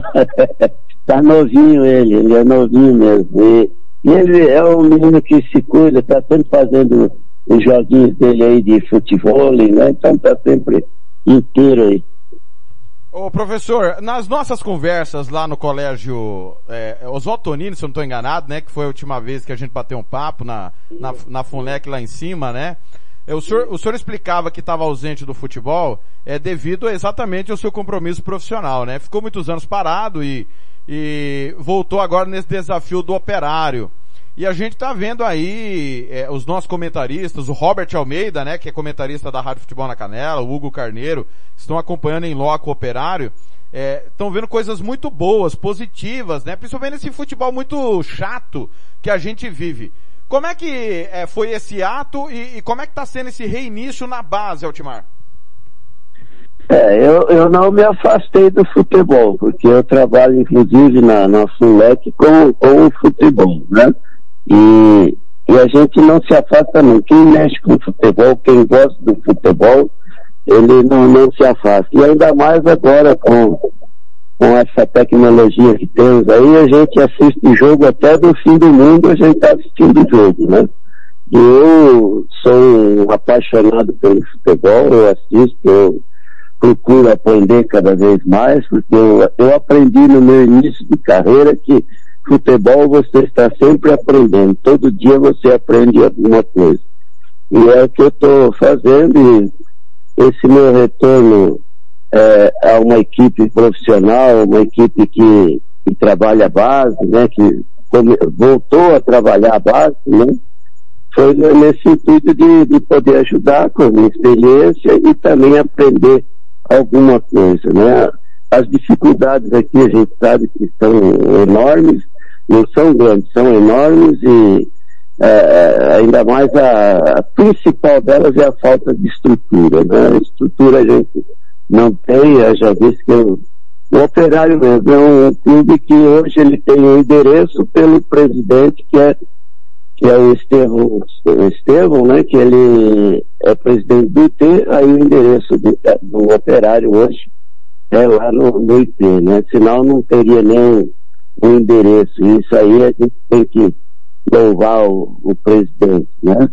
E, e, a gente procura fazer o trabalho da melhor maneira possível, colocando as ideias que a gente tem e que a gente tinha, né?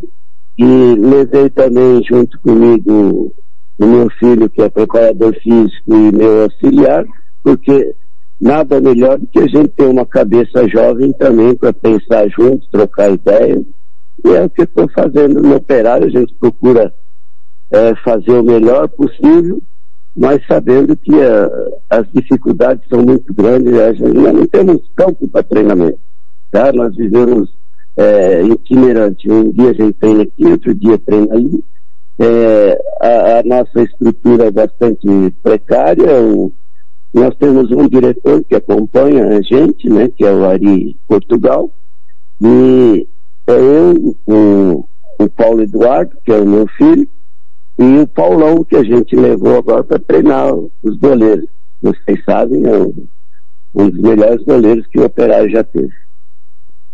Nós estamos conversando com o técnico do Operário, Altimar Araújo, aqui no Música Futebol e Cerveja. Ô, Altimar, é, a, o Operário, ele teve algumas tentativas de ter base, né? A, a, infelizmente, nós perdemos o nosso companheiro, inclusive da rádio, que estava no Sub-17, o, o, o Marcelo, é, que reiniciou esse, é, essa estrutura, mas eu queria que o senhor falasse como é que chegou no operário, como é que encontrou a situação da base do operário. Não tinha nada mesmo? Estava bem no, nos primeiros rudimentos? É, é, eu só tenho que agradecer ao Marcelo, né, em, em memória, né, porque eu, quando eu fui para lá, ele estava com 15, 17 19, e aí é impossível ele fazer um trabalho é, com três categorias ao mesmo tempo, fica quase que impossível, né, e ele passou para minha sub-19, né, e a gente assumiu ele treinando lá no Baianinho, ele ficou por lá no, nos campos do, no campo do Baianinho e a gente foi treinamos, começamos a treinar no, no próprio IP, na, na quadra de areia e depois arrumava um campo aqui, outro ali, para que a gente pudesse fazer os treinamentos técnicos e táticos, né? E a gente encontrou essa, essa estrutura, não tinha nada, inclusive material, né? Questão de material aí foi se conseguindo algumas coisas, é, a gente não tinha, tinha poucas bolas, né? Fomos fazer um trabalho de base sem as bolas, isso aí é, é, é difícil, né? Então a gente começou a fazer esse, esse trabalho com uma estrutura bastante precária e, e continuamos ainda, que é, é difícil, é, é dispendioso, tem que gastar e, e clube não tem onde, como gastar, né? E é só os abnegados que ajudam, que procuram dar uma força aqui e ali, mas é, é bastante precário. Ô Timar, a gente bateu um papo com o Sabatini agora há pouco, e, e ele até citou, né, o próprio Sérgio Pavão, há uma dificuldade muito grande de entendimento, principalmente dos pais, e acredito que dentro dos clubes também, os diretores entenderem que na base não importa quem vai ser campeão, e sim quem vai subir para dar retorno ao time profissional. Você tem tido essa dificuldade diária aí também? Sim, isso aí foi até bom, uma pergunta bastante boa que você está me formulando, porque a gente quando chegou lá, conversando com o Ari, com o Reinaldo, né, e, que são os dirigentes lá, e e a gente sentiu, eles vieram em casa conversar comigo e é porque a gente está montando a nossa base agora e a gente quer ser campeão. Eu falei, opa, opa, pode parar, né? E a gente vai montar uma base agora. E vocês estão pensando em título, já estão começando errado, né?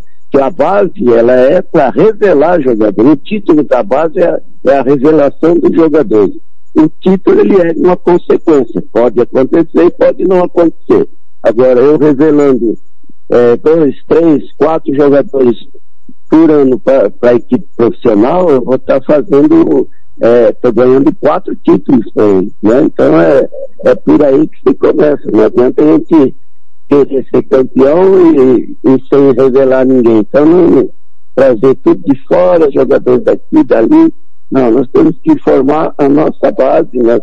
Eu fiz esses trabalhos, você deve estar lembrado, eu fiz no Taverópolis. Né? A gente trabalhou por sete anos lá com a Anivan e eu trabalhei, na época não era sub-13, é, sub-15, era é, infantil, juvenil, juniores e profissional. Então, eu trabalhei com esses anos todos lá com a Anivan, quatro anos ininterrupto, depois fui para o operário, onde fui campeão como profissional, depois retornei a Taveira, fiz mais três anos. Aí a gente conversou com o Ivan, a gente ia fazer um trabalho que em dois anos a gente ia colocar de, de 10 jogadores a gente estaria revelando no taveiro e trazia três ou quatro de fora com experiência para dar a bagagem para esses atletas novos. Né? E foi o que a gente fez.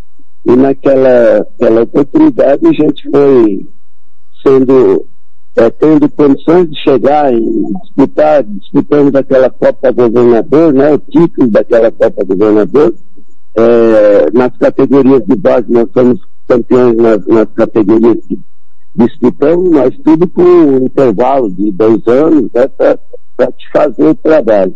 E a, a, ideia que a gente tinha no, no, no operário, que a gente conversou com o Ari, com o Reinaldo no dia que vieram casa, era essa, trabalhar um, um, um tempo para que a gente pudesse revelar jogadores. E que o profissional pudesse aproveitar, mas eu não sei a, a ideia aqui. A ideia do, do nosso profissional aqui é trazer de fora, trazer jogadores já formados e pouco se dá é, atenção à base, isso aí fica difícil. Né? Então você faz um trabalho em vão, você vai formando o jogador, e, não, e haja visto também que a gente, eu estou fazendo um trabalho com o Sub-19 que eles tinham que estar fazendo lá atrás, desde o do Sub-15, vamos pôr, do Sub-15, Sub-13, é, eu trabalho em todos os fundamentos, sendo que esses daí já tinham que estar chegando no Sub-19, Sub-20, já com essa, esse fundamento já tomado, já são semi-profissionais, né? Então, o profissional, a própria palavra diz, ele já está pronto, né? E o semi está quase pronto. Só que a gente tem que voltar atrás, lá nos fundamentos. O fundamento você tem que estar sempre atualizando os atletas, sempre trabalhando, porque senão eles se acomodam e não querem fazer os fundamentos. Aí erram um passe de de um metro, né, de 50 centímetros, ele é o quase. Poxa, você não quer fazer o, fundamento, o fundamento é isso. Todo esporte tem o seu fundamento. Então tem que ser trabalhado, né? Técnico Altimar Araújo do Operário tá batendo papo conosco. Altimar, você usa uma frase aí, cara, que olha, é, é, eu defendo isso diariamente. O futebol muda o tempo todo, muda todo dia, você tem que estar sempre atento. Infelizmente, Altimar, é, pelo fato da gente ser pentacampeão mundial no futebol, muitos acham que não, que o futebol não muda, nunca mudou, não temos nada a aprender, só temos a ensinar. E, e é por esse um dos motivos da gente tá, tá ficando para trás na, no, no futebol é, competitivo, porque a gente vê um jogo do Campeonato Brasileiro e um jogo do futebol internacional, parece outro esporte, Otmar. Seleção brasileira, infelizmente, tudo bem, fez um grande jogo quinta-feira, mas não convence, vence, não convence. É, é muito por uma, uma certa arrogância e prepotência dos nossos treinadores em achar que nós não temos nada de novo a aprender, Otmar? Eu, eu acredito que pode, possa ser assim, possa ser isso, e também que a gente o, o Brasil, ele sempre foi o, o alvo, né? Todo mundo queria olhar o Brasil jogar, queria ver o Brasil jogar. E vieram aqui, copiaram e nós estacionamos. Eles cresceram e nós estamos estacionados é, com a, aí entra a arrogância, achando que nós somos imbatíveis e, e não querer aprender e, e, e, tirar algumas coisas que tiraram do futebol nosso. Hoje, aqui em Campo Grande, nós temos uma dificuldade muito grande de campos de, eh, oficiais, né? De futebol de campo oficial. Né? Você não tem quase mais campo. Eu lembro que quando, tive, quando eu morei em São Paulo, sou de São Paulo, São Paulo tinha campos de futebol espalhados por todo lado ali. Né? Então, é, e agora você tem dificuldade, né? tem muitos campos society, é, futebol de salão está tomando conta também, né? Então a gente perdeu isso. E começou os treinadores a, a podarem, né? copiando do interior, do, do exterior. Aquela coisa de tirar do atleta brasileiro a criatividade dele, o improviso, né, que o jogador brasileiro sempre teve, e é o que eles vieram copiar. E aí a gente começou a copiar o, o, o robô né, do, do, europeu. Então eles a, a colocaram o, o, robô deles lá com, o improviso, com a criatividade do, do nosso futebol, implantaram para eles lá, eles cresceram nós estacionamos, achando que não, não precisava fazer nada disso. Né? Então aí o que eu procuro, aí muita gente diz, ah, o Timar está ultrapassado, está isso, está aqui. Não, eu não vejo mais. Dificilmente a gente vê, porque começou a se fazer é, em futebol, os treinamentos começou a se fazer com campos reduzidos, né? É, aquele quadradinho e tal, aqui ali, é, colocar treinamentos de goleiro, põe uns cones lá no meio, põe uns bonecos lá. É, nós temos que fazer a, a situação de jogo, gente. Aqui, o brasileiro sempre fez, as situações de jogo, faz o coletivo. Porque você fazer uma virada de jogo, você não faz em, num campo reduzido, você tem que fazer num campo grande, campo de, de oficial. Então você tem que trabalhar aí a inversão. Por que que Felipe Melo, né, que hoje fala que é um que faz a maior é, inversão de um lado no outro, faz lançamento, hoje já não tem mais, né, que acabou com os linhas do futebol, né, aquele que é o pensador, que é o cara que enfia uma bola, que lança uma bola, né, aí foi tirando tudo isso. Por quê? Por do reduzido e porque tiramos a, a criatividade. Ah, não, não faz isso. Ah, não, não faz aquilo. Então aí é, é onde você diz que os treinadores também têm culpa, né? Ô, ô Timar, o Ramiro Piergentili, nosso comentarista que mora em Costa Rica e trabalha conosco lá, ele pergunta para você, é, o Altimar é técnico só do Sub-20 ou já tem alguma conversa para o profissional? Não, não, eu não, não, não trabalhei, fiquei, então acho que foi depois de Costa Rica eu parei com o profissional, né? Aí que o meu trabalho não não estava dando condição de eu trabalhar, mas futebol eu não paro nunca. Eu estou aqui nesse trabalho com o, o, o operário, com o convite de Ari e do Reinaldo, né? A gente não sabe o que vai ser daqui para frente, mas eu estou sempre à disposição. Sendo no futebol, o que eu puder ajudar, o que eu puder dar de contribuição da minha parte de 50 anos que eu tenho de futebol, é, eu estou sempre à disposição para conversa, para trabalho, eu estou sempre aqui à, disposição. E lá em Costa Rica eu fiz um trabalho lá que eu creio que ele deve, deve lembrar que a gente pegou um time já tinha eh, derrotas né, no primeiro turno do estadual e depois nós estamos buscando, buscando e estamos perdendo o último jogo aqui aquele time que veio, vinha montado de fora lá de São Paulo para cá e perdemos aqui na, na Moreninha. É perdemos um, um, jogo que o empate era nosso, a gente classificaria para a fase final, né? E aquilo me, me deixou bastante abalado porque o trabalho foi difícil, foi árduo, mas não deram condições de fazer esse trabalho lá em Costa Rica, né? Costa Rica é um lugar bom para se trabalhar, eles dão condições, a prefeitura ajuda, né? E foram campeões, né? Os últimos campeões. Ô, ô pro garoto que está ouvindo você pela primeira vez e não sabe quem foi o Timar, conta um pouquinho da sua história, os clubes por onde você jogou. É, é, até isso aí é bom, gostou, é bom que você tenha falado, porque eu fui barrado no Morenão, sabe, pelo, pelo é, o delegado do jogo naquela, na, na oportunidade. Agora, esses jogos, o jogo do, contra o ABC. Eu fui barrado e eu entrando com a delegação do operário, é, o filho do Marcos Tavares. o Marcos Paulo, Marcos Paulo barrou você lá, é? É, muito arrogante, muito arrogante, metido, trabalha com futebol, ganha dinheiro do futebol e não sabe a história do futebol. Né? Aí tá lá o meu nome, tudo, eu tenho a, a comprovante de vacina, estava com comprovante de terceira dose, tudo, e ele me barrou, não deixava entrar, porque o comprovante da terceira dose não tinha meu nome. E aí ele perguntou, quem é você? Né? E aí eu falei, poxa, não é possível, o nome tá aí na relação aí. É, o treinador sou eu, pô. É que não, não tem o seu nome aqui. Eu falei, aí eu fui mal educado com ele e falei, você tinha que estar tá estudando primeiro a história do futebol brasileiro para depois você assumir uma função aí que você está assumindo, sem saber com quem você está lidando. Ele barrou também o Paulão. Sabe?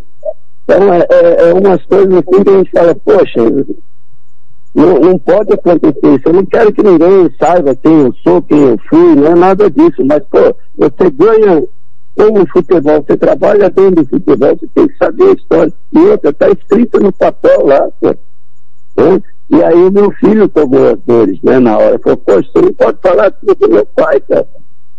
Aí falou, você não sabe quem ele foi, você não sabe quem ele é, cara. Poxa, aí ele me chamou falou, ah, o cara chega aqui, o meu filho falou pra ele, cara não, ele tem nome.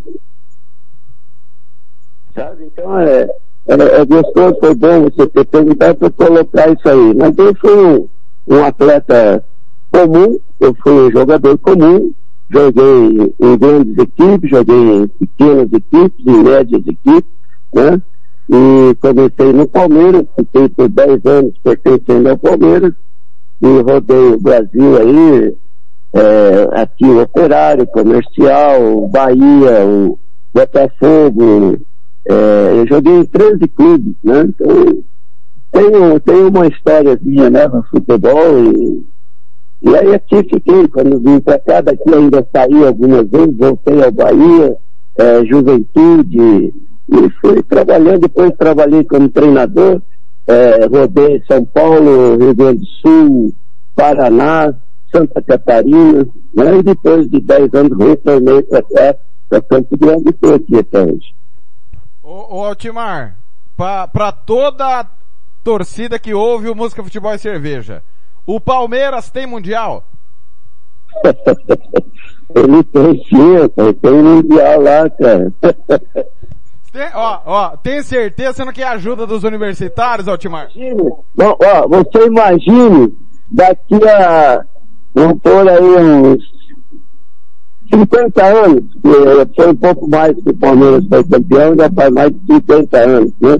Vamos pôr aí uns 50 anos aí que alguém chega e fala, o, o quem não tem o Mundial, é o Fluminense, né? Vai ser campeão ali agora, e daqui cinco anos vão falar, o Fluminense não tem mundial. Pô, aqueles que foram campeões já em 51, se eu não me engano, foi o Palmeiras, era na época, era isso que era o Mundial. O que, que vai fazer? O Corinthians foi, foi campeão mundial sem, sem ser campeão de Libertadores. Não, mas o Corinthians é outra situação, professor. O Corinthians é, o Corinthians ele foi como campeão do país sede, né? E, e, o Vasco que não deveria ter ido, né? O Palmeiras deveria ter ido no lugar do Vasco. Nem, nem o Corinthians não foi nem campeão de Libertadores. Aquela, aquela época lá foi também meio que ajeitada. Assim. Mas tranquilo. Tem ou não tem, é, é, o Palmeiras, né? Tem esses títulos lá. É o maior, maior campeão do, do, do Brasil, né? Maior, que tem mais títulos. Né? E, e, e, o Abel Ferreira, está gostando do trabalho dele ou, ou ele está salvo porque chegou na final da Libertadores? Não, eu, eu, eu tenho até uma, uma, crítica a fazer a vocês da imprensa. Cara. Vocês, quando vocês cismam um, um, um, treinador, vocês vão até derrubar. Até derrubar, vocês vão. Mas o, o cara, ele, ele só não vai embora daqui, não foi embora ainda, porque ele quer, então, chegando na final de Libertadores de novo. Ah, aquela primeira ele ganhou, caiu de mão beijada no, no colo dele para ele decidir e tal. Aí ele foi agora, trabalhou, trabalhou e está lá de novo. Né? Aí o pessoal começa a criticar. É que ele fala algumas coisas. Eu, eu passei muito por isso aqui, guardado as devidas proporções, quando eu parei de jogar futebol. Ele também parou há pouco tempo, ele é recém iniciante né, de, de futebol, ele, eu também fazia muito isso, reclamava de tudo, falava de tudo, é porque a gente jogou, a gente falava, pô, eu sei que o juiz está querendo segurar o jogo no meio campo, eu sei que ele não dá falta para esse, ele dá falta para aquilo, ele, ele faz isso, faz aquilo, e eu achava que na hora lá eu tinha que reclamar com todo mundo, né? E eu reclamava, mas ele com o tempo ele vai vai aprender, é, é um baita de um treinador, cara. Ele trouxe coisas boas aí pra gente. É um, um, cara bom de grupo, bom de vestiário, né? É, foi ex-atleta, né? Então é, sabe como é que é as coisas dentro de um vestiário e está administrando ali. Eu sei que tem hora que eu mesmo vejo os jogos assim, eu falo, nossa, podia ser um pouquinho mais agressivo, né? um pouquinho mais é, de ataque, ele, mas é o estilo dele, né?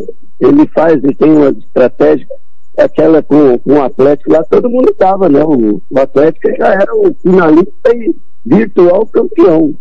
E ele foi lá, ah, no primeiro jogo, nossa, jogou por uma bola, ficou trancado aqui e tal. E falou, vou levar para lá, o empate é meu, né? Ele já jogava, ele entrava já classificado com empate. Se o Atlético fizesse o gol, ele falou, eu faço, quis fazer só um do mesmo jeito.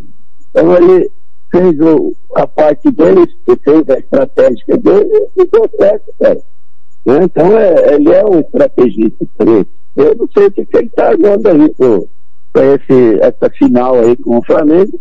Hoje o Flamengo é o Bambambam, né? É o, é o virtual campeão já, né? Vamos ver, o jogo é jogado, né?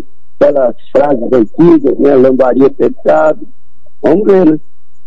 Ô, professor, para a gente encerrar e eu liberar o senhor, olha, que bate-papo sensacional, como sempre foi, fora dos microfones, é, mas o assunto é sério. Taverópolis, que o senhor tanto trabalhou e que voltou aí, a gente aqui cantou a pedra com muita antecedência, infelizmente não fomos ouvidos, fomos taxados de chato quando informamos os fatos. E aí aconteceu tudo que aconteceu, polícia envolvida, garotos com fome.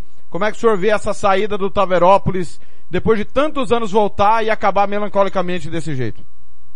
Eu, eu vejo com muita tristeza, né? Porque eu, eu também era é, eu tinha essa ideia de que era um pessoal que a gente nem conhecia, é o Pantera, para mim, que eu conheço, era o Donizete Pantera, né, que a gente conhecia e, e não era ele. Aí era, chegou aqui, a pessoa chegou aqui, falou um monte de coisa que ia fazer, fazer aquilo, e a gente sabe que não era nada disso, vocês também sabiam, né? E, e, a gente via o que era, e estamos sabendo de coisas que aconteciam, que isso não pode acontecer, não deve acontecer no futebol.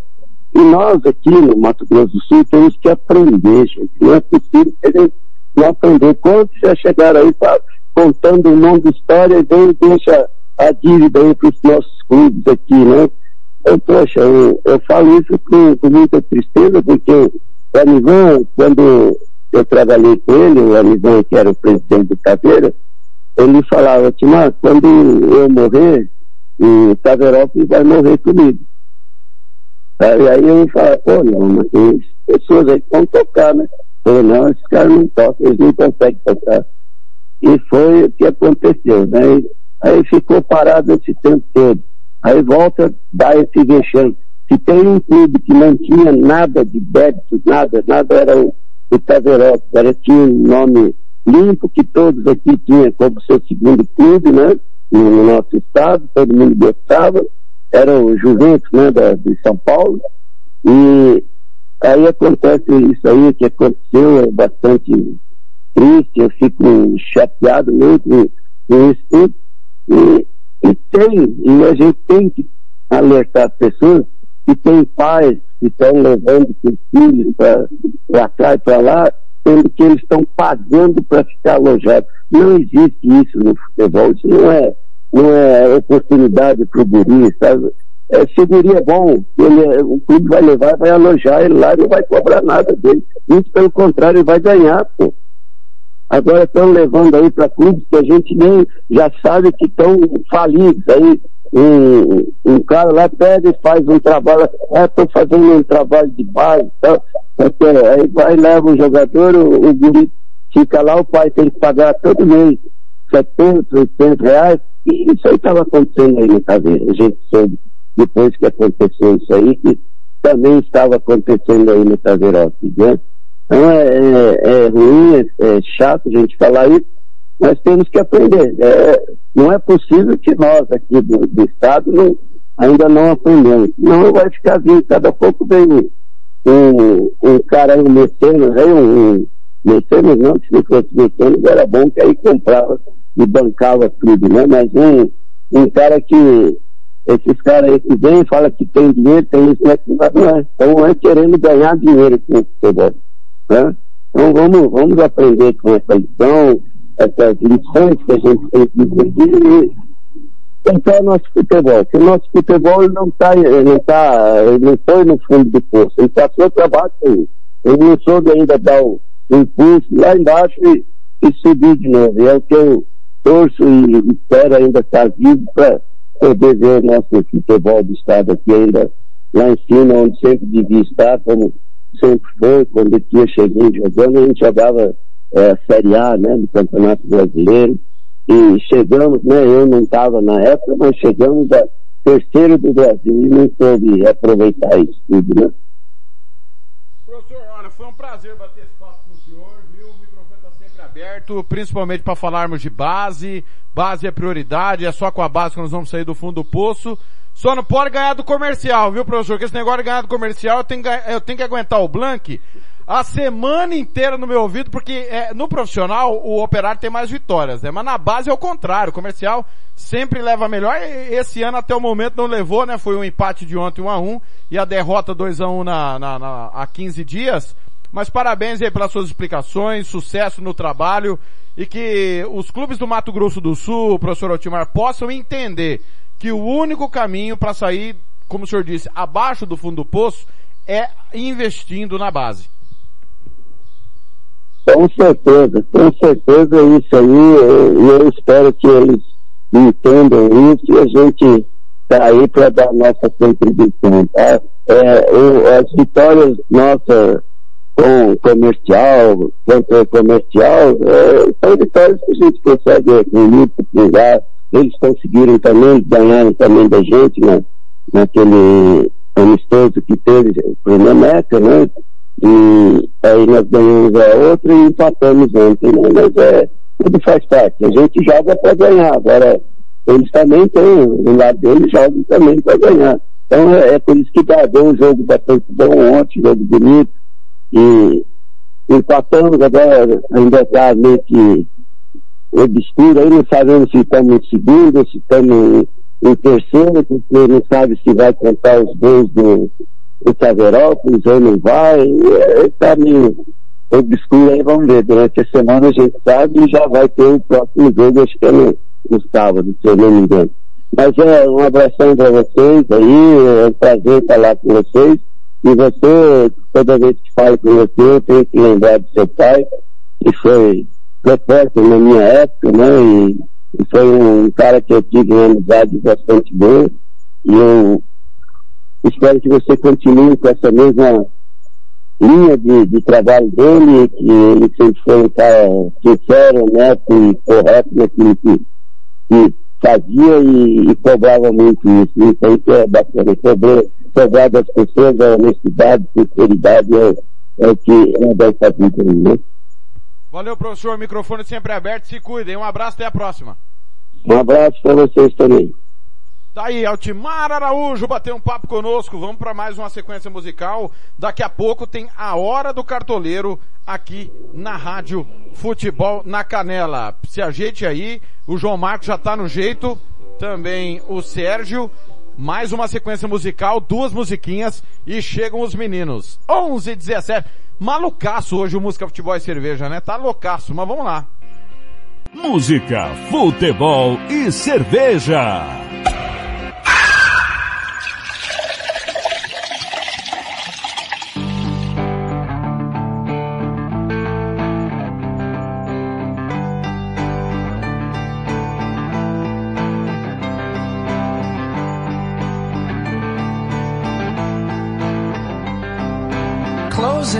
Time. Open all the doors and let you out into the world. Closing time. Turn all of the lights on over every boy and every girl. Closing time. One last call for alcohol, so finish your whiskey or beer closing time. You don't have to go home, but you can't stay here.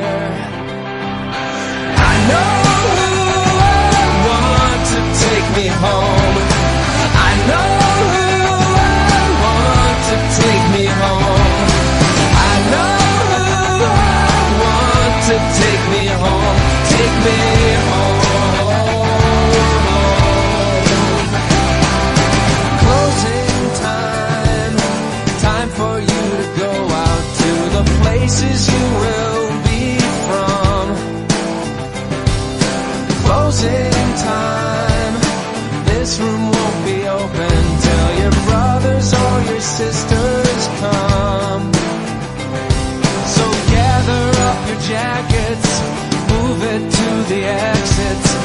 hope you have found a friend. Closing time, every new beginning comes from some other beginning.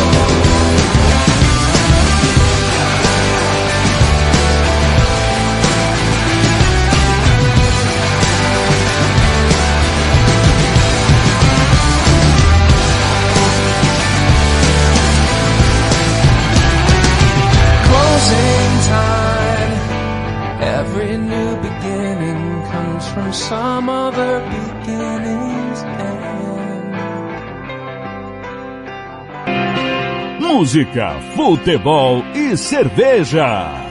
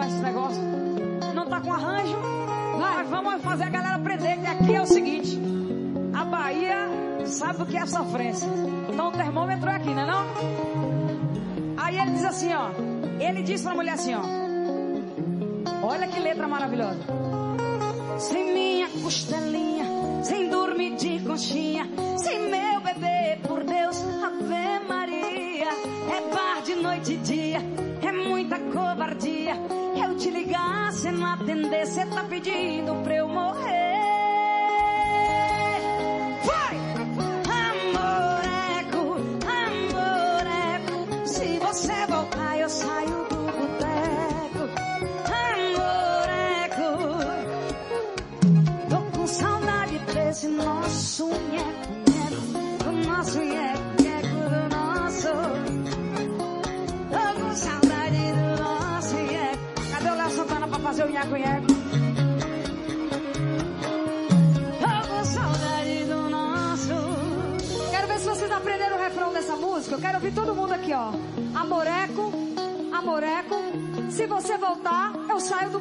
É isso aí. Amoreco, amoreco.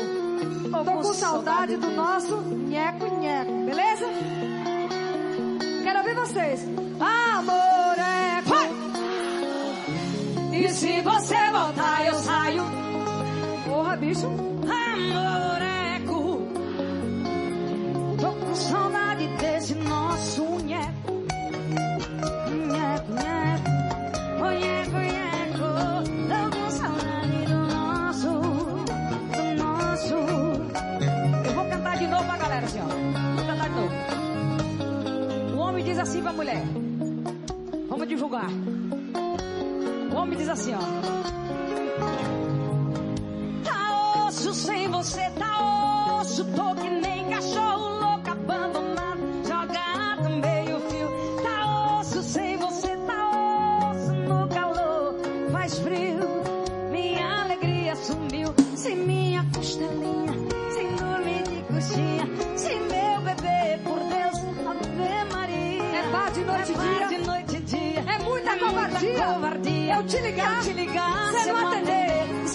Você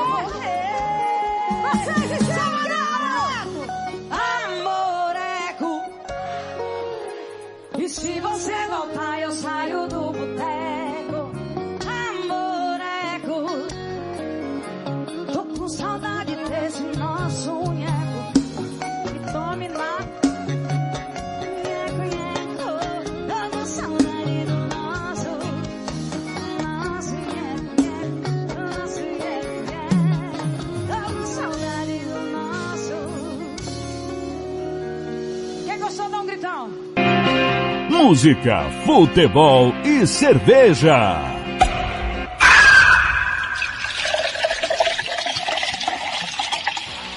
Tiago Lopes de Faria.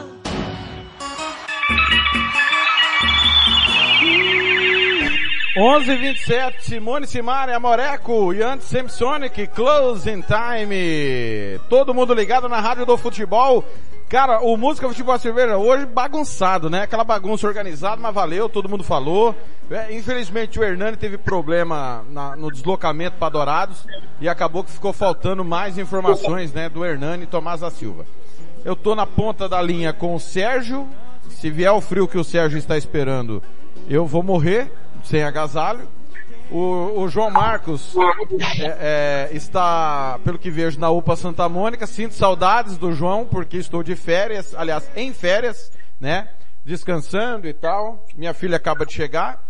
É, o João Marcos está com saudade de mim também, não para de me mandar mensagem e tal, coisas. Ô Sérgio, o cara quando é, é, ele tem um relacionamento sério, como o João Marcos e eu temos, o cara fica carente na ausência nossa, né, Sérgio? Bom dia, bom dia, bom dia, mas antes a vinheta dele. Sérgio Ropelli. Fala, você tá vivo, Sérgio? O Santos ainda não te matou? Bom dia, Tiago. Bom dia, João Marcos. Por que só o seu relacionamento e do João é sério? O meu não é não? Não, é que nós temos algo diferente, entende? Ai, pai, para! Ah, entendi. Entendeu? Esse, esse agasalho aqui, Tiago, Ah, é que eu fui levar meu pai hoje às 5 horas da manhã no Hospital do Câncer. Ele faz tratamento, de vez em quando aí a gente tem que acompanhar. como é que ele chama, Então Sérgio? tava, no- tava aquela neblina, então teve que agasalhar. Como que ele chama? Alessio, Seu Alessio, um abraço pro senhor, toda a sorte do mundo.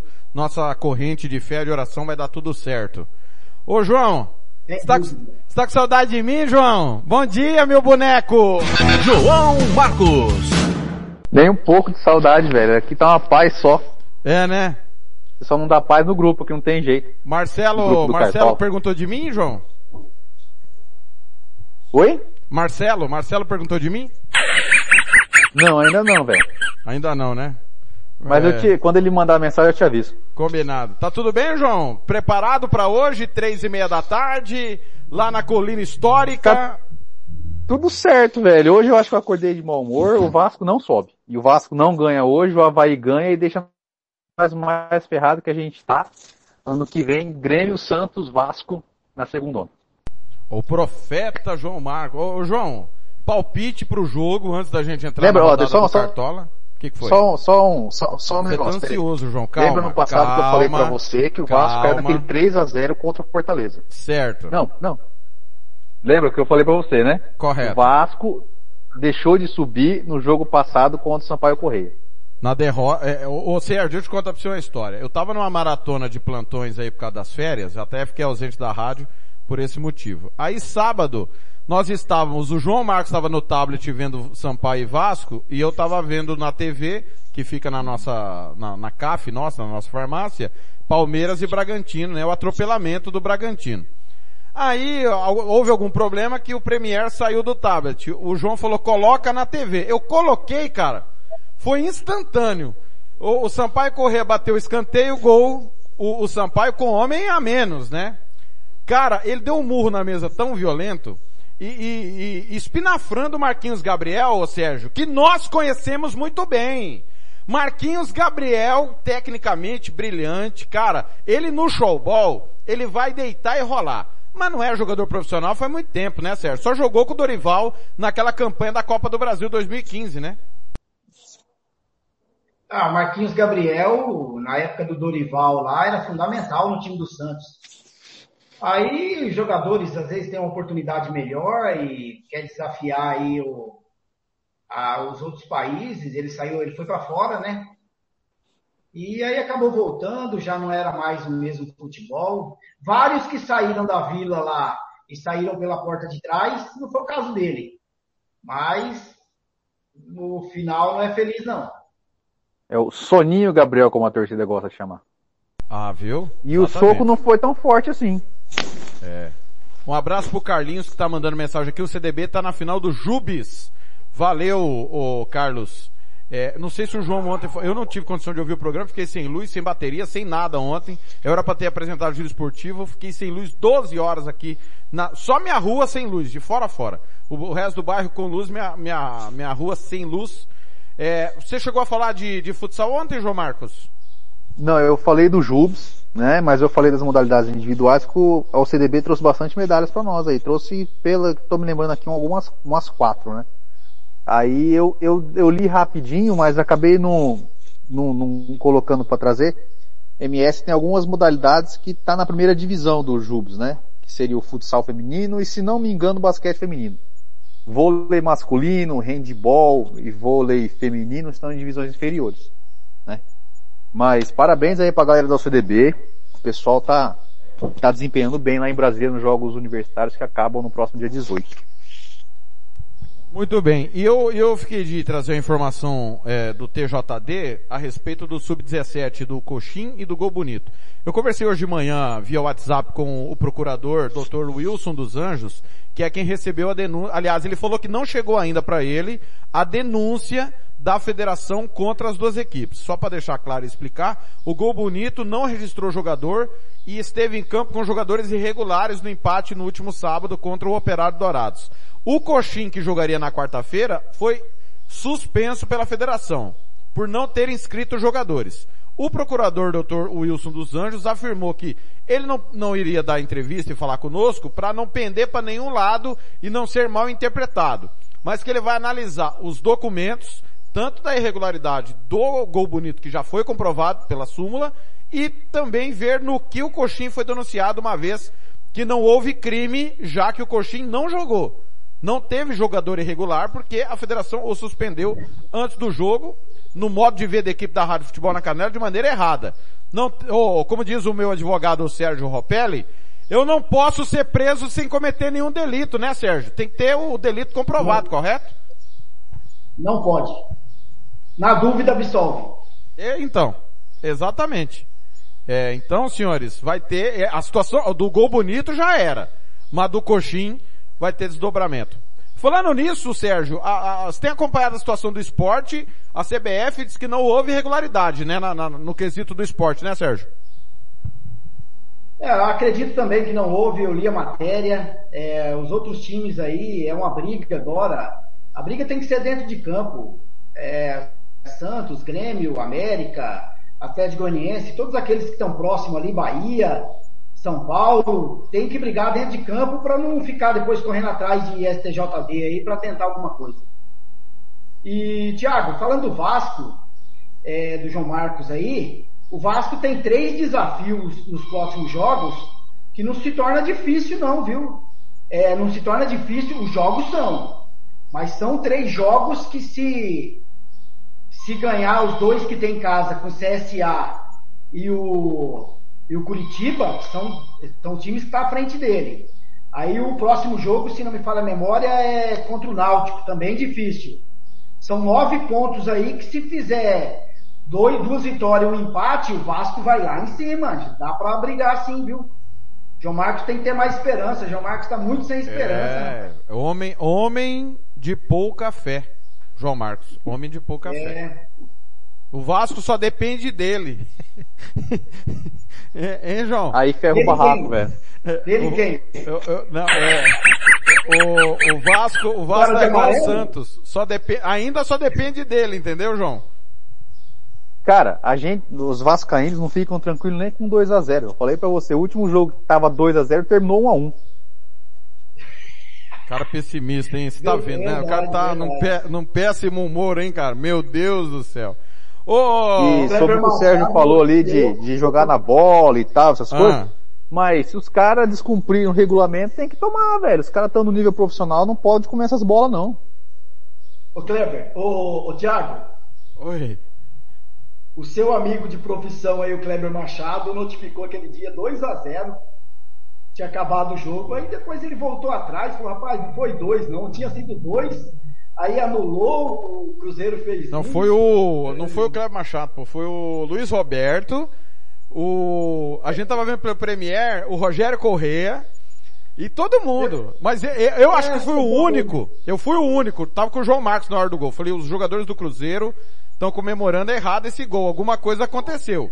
Porque quem tá com pressa pega a bola e vai pro meio. Só o Cruzeiro sabia que o jogo tava 1 a 1 E o Vasco, né? O Vasco sabia também que o jogo Não, tava 1 quem a 1 tava no estádio sabia, né? Quem tava Sim. no estádio sabia. Eu vi um pessoal falando no, no, no Twitter também, entendeu?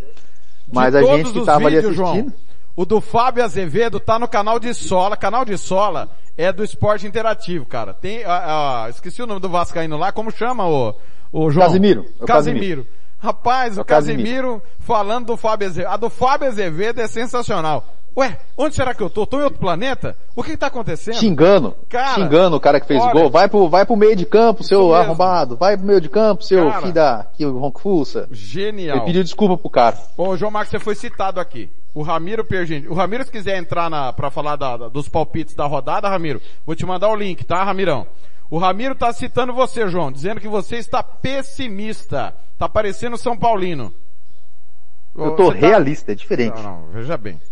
É, pra você, você tá sentindo um calor diferente, João? Porque pra ser São Paulino, tem que ser pessimista e tem que ter alguma coisa. Usa rosa você, João? Cara, eu não sei o que que São Paulino reclama, velho. Se São Paulino passasse 10% do que eu tenho passado com o Vasco nos últimos 20 anos, eu queria saber como estaria a situação do São Paulino hoje. É. Com tudo que a gente tem passado nos últimos 20 anos, o Vasco tem feito uma maior festa, fez uma festa do caramba lá em, em São Luís, fez uma festa do caramba em Maceió. Ano passado a gente bateu o recorde de associados, o caramba 4. É, eu vou falar aqui o que a gente costuma dizer. O Vasco não tá merecendo a torcida que a gente tem. Entendeu? A torcida bem. tá fazendo mais do que, do que, mais do que deve. E a gente tá aqui ainda vivo. é que a Ramiro maioria dos São aí. Paulinos aí é, é da pós-tricampeonato, né? Então a- nasceu aí num, num tempo de, de vacas gordas e tal. Na hora que pega aí uma dificuldadezinha no meio de tabela, fica todo mundo chorando. São Paulino, é que o São Paulo tá mais- tava há mais tempo, né? São Paulino e Corintiano não tem do que reclamar. E mais recentemente palmeirenses e flamenguistas, né? É, o Isso, Ramiro vai, isso, isso. vai participar da hora do cartoleiro com seus palpites da rodada. Mas, Sérgio, Sérgio e João, antes da gente entrar nos palpites mesmo. Sérgio, tem alguma restrição essa rodada 27? Oh, nossa, que homem! Puta Meu merda, Deus! Sexy sem ser vulgar. Você tá vendo aí o homem calorento, Sérgio? Vamos mudar, tem que fazer uns regulamentos Rapaz. aqui nessa rádio, por favor. Que isso, cara? Eu quero, eu quero, tem, tem como Nudes. desver, eu quero desver isso. Nudes. Ô, ô, ô, ô, Sérgio, alguma restrição na rodada ou não? Tem sim, pô. Ah, tem, a gente tem rodada aí na Copa do Brasil meio de semana. Atlético Fortaleza, Atlético Paranaense e Flamengo. A gente não sabe aí se esses times aí vão poupar jogadores, né? E esses quatro times, os cartoleiros vão apostar muito. Eu acredito que algum time de última hora aí, principalmente Atlético Paranaense, principalmente Fortaleza, acredito que vai poupar alguns jogadores. No Flamengo tem vários jogadores retornando de departamento médico, pode ser que o Renato vai mudar também. Então os cartoleiros têm que ficar de olho aí nessa rodada, porque pode haver modificação aí de última hora. Muito bem. O, dá o bom dia pro grande Ramiro Pergentili, que hoje vai ser o nosso fiel da balança. Eu e Ramiro vamos palpitar, baseado nos nossos palpites. O Sérgio e o João Marcos vão dar as dicas jogo a jogo. Bom dia, Ramiro, tudo bem? Bom dia, Tiagão. Bom dia, Sérgio. Bom dia, meu amigo João Marcos e toda a audiência grandiosa do Futebol na Canela. Vamos chegando aí, calor, preparado fisicamente, atleta de jogador de bozó. É. E só pra antes disso, Thiago, você falou que o São Paulo gosta de rosa. Quero só fazer uma correção. A gente gosta das rosas, mas prefere as trepadeiras. Ah, vai, vai, João, vai, seu besta. Vai. E agora? Eu? Ué, Eu? Não é? Não é você? Uai. E quem- pessimista quem veio igual com piadinha foi Paulino você, é velho. Uai. Ô, ô, João, todos os 10 jogos estão valendo na rodada do Cartola, é isso? Tá tudo valendo, tá, não tem ninguém, é, nenhuma partida com restrição não. Muito bem. A rodada começa às 4 da tarde. É mentira, não é 4 da tarde não. 6 da tarde. Transmissão da Rádio Futebol na Canela. Chapecoense e Fortaleza, Ramiro Piergentili, lá na, na Arena Condá. A Chapecoense já foi, mas ela tá dando trabalho para todo mundo, né, Ramiro? E o Fortaleza, baita, baita trabalho do Voivoda. Eu acho que vai dar empate de novo, Ramiro. E você? Eu também jogaria, se fosse para esse jogo, eu jogaria no empate, porque o Fortaleza deve vir com alguns jogadores ali para ser poupados. Sérgio, dicas para Fortaleza e Chapecoense, Chape e Fortaleza. Então, Thiago, esse jogo aí, né? O primeiro jogo o Fortaleza venceu na, lá no, no Ceará, né? Em Fortaleza, 3 a 2 Acredito que o, o Fortaleza vai poupar alguns jogadores, porque o jogo é difícil contra o Atlético Mineiro em Minas. Tem que poupar alguém ali, vem de uma boa vitória, né? Vem de uma boa vitória, de 1 a 0 no último jogo contra o Grêmio. E eu acredito que vai poupar. Eu acredito o, Forta- o a Chapecoense, ela é um time assim que vai honrar até o final do campeonato. Vai honrar como vem honrando jogadores. Tem um menino lá que está se destacando nas últimas rodadas, que é o Mike, fez dois gols no último jogo. E no último não, no penúltimo jogo, né? Foi contra o, o Internacional. Fez dois gols, o Mike. E eu acredito que é um jogo bem parelho se o Fortaleza não entrar é, focado para ganhar da, da Chapecoense. Eu acredito que pode dar um empate aí. Para esse jogo eu não escalei ninguém do Cartola. Perdão. Não escalou ninguém do Cartola. Só informando que tá acontecendo um jogo insano em Leicester. O, o Manchester United acabou de empatar com o Rashford. O Leicester deu a saída e faz o terceiro. Leicester 3, Manchester United 2. Quero lembrar também que Lazio Internazionale vai primeiro pro Facebook, porque nós vamos estar no final do Música Futebol e Cerveja por conta da hora do cartoleiro. Então, repito, Leicester 3, Manchester United 2. E o Leeds está perdendo o Southampton por 1 a 0 James Vardy marca o terceiro do Leicester. Esse Vardy seria um bom reserva do Cano no Vasco, hein, João Marcos? Rapaz, ele ia ser bom pra dar uma correria ali pro, pro pessoal ali e deixar o cano um pouco mais fixo. Ele seria, dava pra colocar no lugar do Marquinhos Gabriel, acho que a gente sacrificava o rapaz ali. Muito bem. Mesmo ele não sendo atacante, acho que seria Você uma boa sempre peça. ali. perseguindo o Marquinhos Gabriel. Aliás, o Marquinhos Gabriel que não jogou no Fortaleza, né? Jogou no Bahia. Mas Chape e Chape do Geovânio, que segundo o Ramiro Pergentili seria o novo Alex Cabeção, contra o Fortaleza de Iago Pikachu, que o senhor falou que era o novo Carlos Alberto Torres, João Marcos. O senhor escalou alguém? Eu, por enquanto, como você disse aí, pelas suas palavras, eu vou com o novo Carlos Alberto Torres. né? Eu acho que o Fortaleza deve marcar gols e eu vou torcer para que esse gol seja feito pelo Pikachu. Eu acho que defesa não compensa colocar ninguém ou, ou se colocar ou um ou outro do, do Atlético Paraná, do, do Fortaleza. Não, não vai cair na história aí de, ah, é a Chapecoense, vou colocar toda a defesa do, da Fortaleza. Porque teve gente aí que já tomou nas últimas rodadas acreditando que a Chape não fosse fazer gol. Eu creio que seja um a um esse jogo, ou no máximo, se, a- se o Fortaleza ganhar, o Fortaleza ganha tomando gol. Então acho que só vale a pena colocar algum dos zagueiros, de repente o goleiro para ter ó, algumas defesas, e o Pikachu e algum atacante. O Robson acho que é uma boa pedida para colocar no ataque, apesar de eu não tê-lo escalado. Desse jogo eu tenho só o Pikachu por enquanto. Muito bem. Alô, Celso Pedraza, tá no, o palpite tá, tá no ar agora, o Pedraza tá na escuta. Ô Ramiro, América e Bahia, você trocaria, veja bem, uma estabilidade no América, é, uma situação confortável, digamos assim, na tabela, por 700 mil reais, mais bônus de 5 milhões de reais caso não caia, mas tem o risco, né? E se cair, Ramirão? Mancini fez certo em deixar o América? Thiago, Mancini fez certo, na minha opinião. Inclusive, eu tinha dado essa opinião que ele fez certo antes de saber o salário e antes de saber desses 5 milhões. E eu fiz essa opinião levando em consideração, inclusive, uma coisa que você me falou sobre o Pintado. Falei, o Pintado estava no Juventude, sobe para a Série A, pede demissão do Juventude e vai para a Ferroviária para disputar o Campeonato Paulista. Por que que faz isso? Daí o Thiago me falou, por causa da visibilidade do Campeonato Paulista. Chega no Campeonato Brasileiro, Juventude perde cinco jogos, ele é mandado embora. Então, pensou nisso. Assim, eu acho que o Wagner Mancini também, eu pensaria se fosse o Wagner Mancini.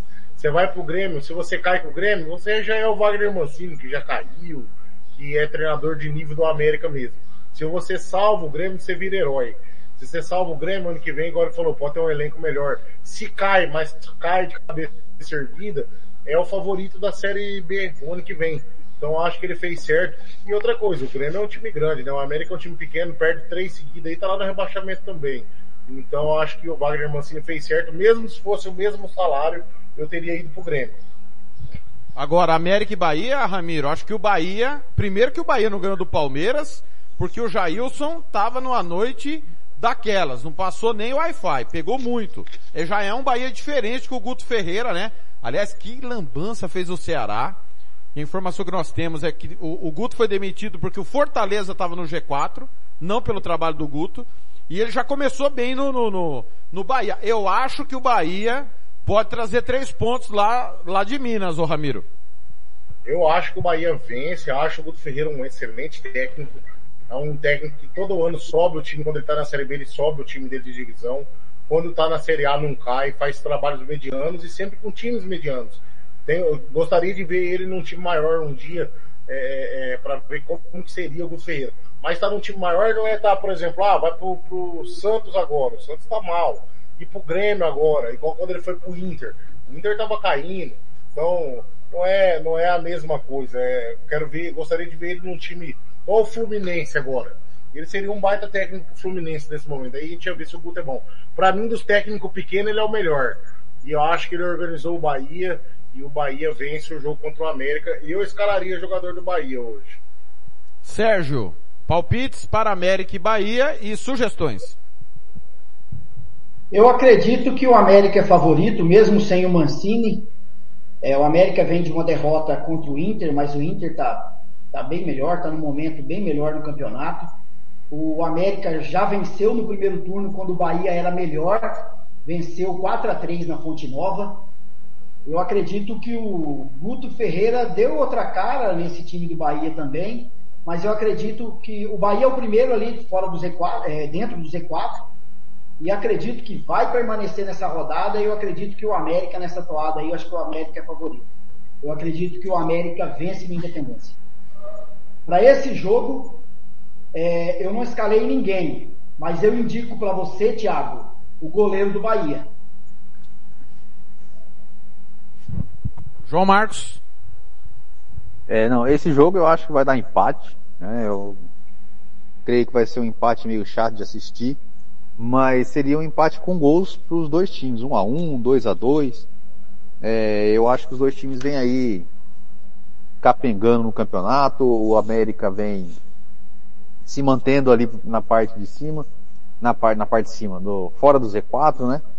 Então eu acho que é uma boa para esse jogo, né? colocaria ali o, o, Gil, o Gilberto, é uma boa opção, né? considerando que a gente pode ter um empate com gols, e de repente o Nino, porque ele faz assistências, ele é uma lateral que de repente, às vezes, ele pontua lá na frente, né?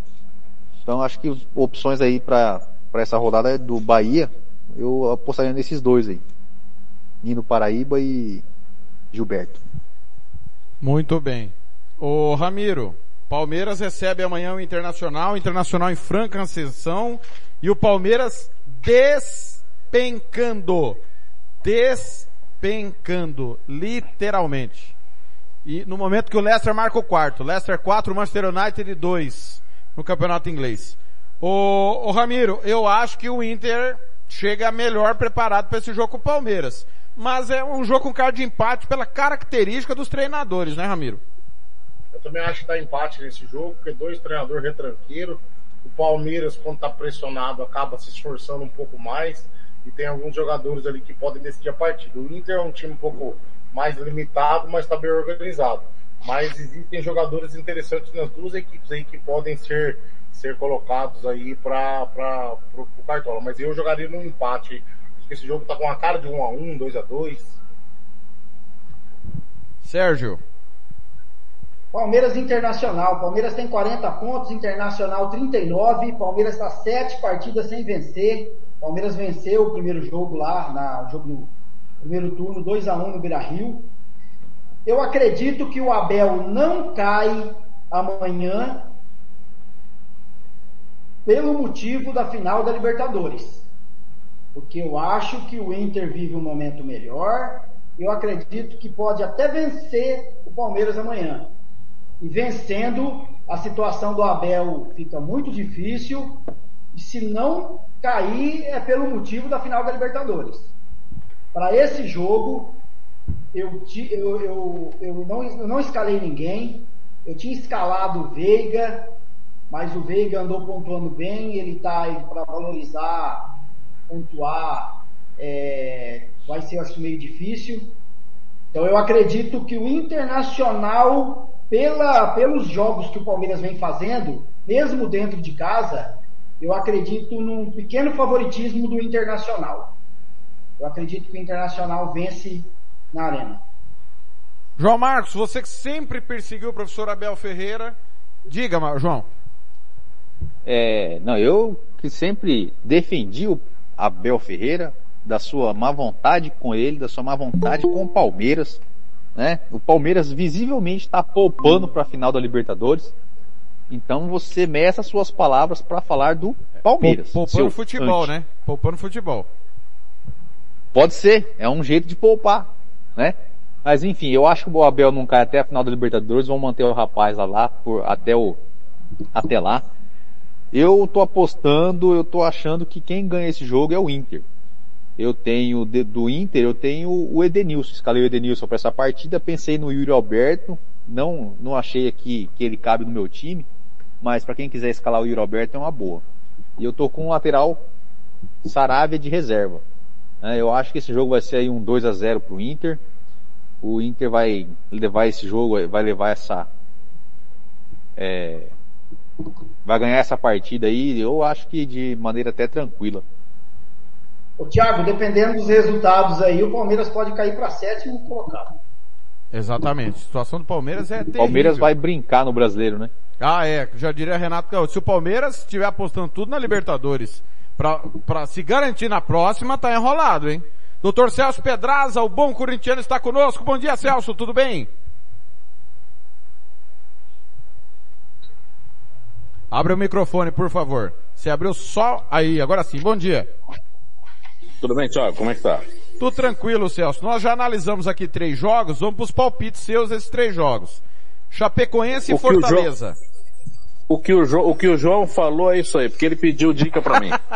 É verdade. Eu peguei uma dica com o Dr. Celso de palpite. Tá Isso é de verdade. brincadeira, hein?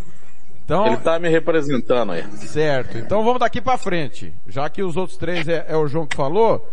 Comece por você, Celso. Atlético Paranaense, Fluminense, Fluminense muito irregular. O Atlético também. Eu acho que dá empate lá na, na Arena da Baixada. Não, esse jogo é pro Atlético. Esse jogo é pro Atlético. O Atlético ganha esse jogo. Vai ser pla- placar magrinho, mas ganha. Ramiro, o Galan Valentim contra Marcão. Lá na Arena da Baixada, ô Ramirão. Eu acho que o Atlético, por causa do Valentim, deve vir com o time completo. Ou um jogo. jogador pensando lá na, na, na, na Copa do Brasil. Então eu acho que vai dar Fluminense nesse jogo. É, ó, tá, tá envolvido com Copa do Brasil, Copa Sul-Americana, bem lembrado, né? Tem o jogo no meio de semana, deve poupar. O, o, o, o Sérgio já tinha realmente falado antes. Ô Sérgio, é, irregular as duas equipes, né? Agora acho que o Furacão tá apostando mais nas Copas, né? Campeonato Brasileiro para as duas Ô, ô equipes Sérgio, estão desculpa. ali. Só, só confirmando, tá, Sérgio? tem 34 Acabou. Acabou na Inglaterra, Leicester 4, Manchester United 2. E avisando todo mundo no Facebook da Rádio Futebol na Canela, a partir de agora, Lazio e Internazionale. E quando acabar o Música Futebol e Cerveja, também na, na rádio. Sérgio, desculpe. Atlético Paranaense 34 pontos, Fluminense 33, os dois também igual na tabela ali. Ah, o Fluminense não tem Fred ainda. Atlético Paranaense é o único time que já se manifestou aí nas redes sociais que vai poupar jogadores. Então acredito que vai ser um jogo muito de igual para igual. O Fluminense precisa vencer para buscar uma vaguinha ali na Libertadores.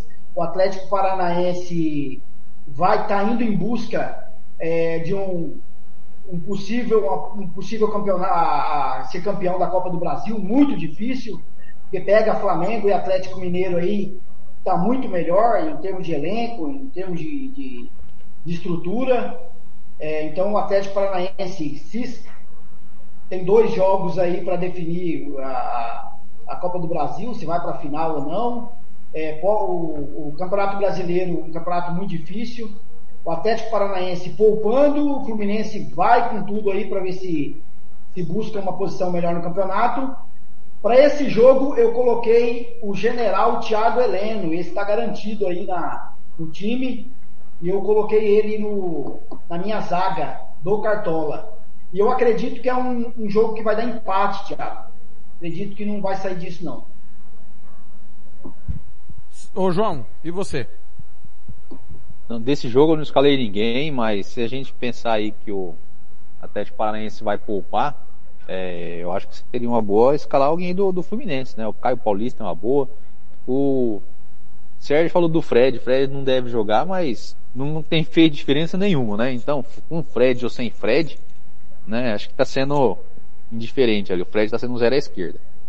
E de repente o Danilo Barcelos, lateral do, do Fluminense, que de vez em quando bate um asfalto e consegue acertar um, um gol, de repente faz uma assistência ali. Então, pensando que o Atlético deve poupar, não vai poupar, pelo que o Sérgio falou para nós aí, eu escala uma boa opção seria Caio Paulista e o Danilo Barcelos aí no time do Fluminense.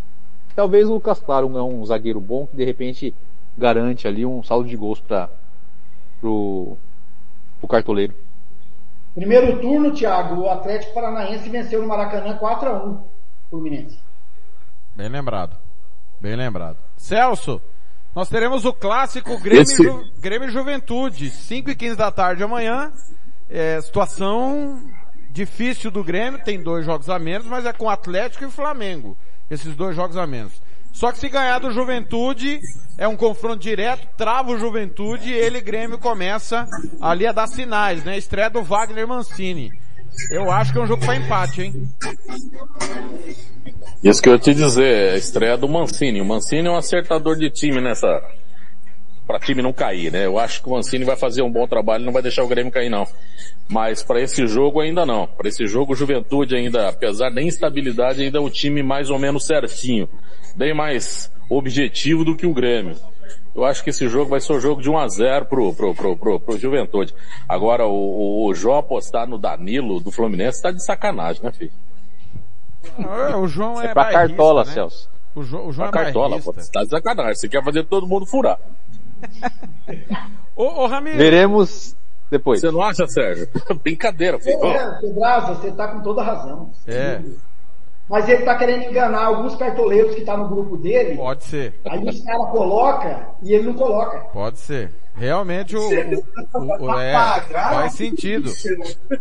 Ô, ô Vocês Ramiro. estão duvidando da minha índole? Que isso, hein? Ah, Bastante, bastante, João. Você é vascaíno, cara. Como que não vamos duvidar da sua índole? Você tá de brincadeira. Ô, ô, ô Ramiro, o, o Grêmio joga por ele e pelo Santos, né?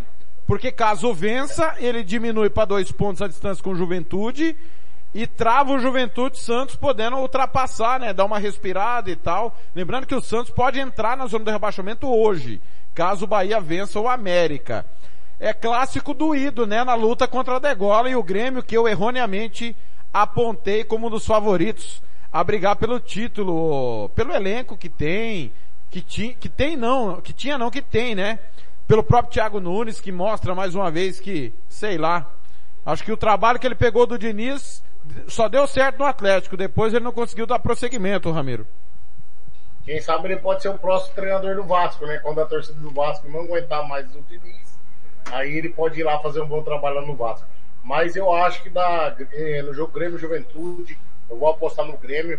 O Grêmio tá muito mal no campeonato, mas eu confio no- nos jogadores que o Grêmio tem lá. Eu acho que quando puder jogar aquele Jeromel, na hora que o cara tiver um pouco mais de coragem de. O time tá mal, tá precisando fazer pontos, os caras ficam retrancando pra não perder. Já tá, já tá lascado mesmo, tinha que arriscar ir pra cima. Ferreirinha, Alisson, botar um time mais, pra, mais ousado, Campaz, botar o time pra cima pra tentar a vitória. Acho que o Wagner Mancini não vai fazer isso, porque ele tem a história de fechar os times dele também. Mas mesmo assim, eu acho que o Grêmio é muito mais time que o Juventude. O Juventude é freguesão do Grêmio. Acho que vai dar Grêmio. E eu acho que o Grêmio não cai ainda. Acho que o Grêmio vai na bacia das almas, lá nos últimos, nas últimas duas, três partidas, escapar de, de, de cair. Eu aposto que vai dar Grêmio. Ô Ramiro, eu tô recebendo aqui na redação o homem da pizza daquele dia, nosso companheiro da Rádio Web Regional da Rádio Sport MS, Odair Matimiano. O Grêmio vai cair ou não, Odair? Bom dia, tudo bem? Bom dia, Thiago. Bom dia aos, aos companheiros aqui nessa mesa. Nessa mesa.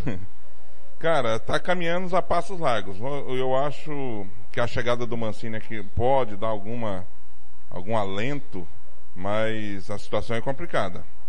Porque tá perdendo pontos exatamente para quem é o concorrente direto, né? Foi o caso do Santos, o caso do, do esporte, enfim. Mas tem chance ainda. É lógico que tem, tem muito campeonato, né? E lembra quando a gente sempre comentava, né? não, é a quarta rodada, já está na oitava rodada. Não, é o primeiro turno, ainda tem todo o segundo turno.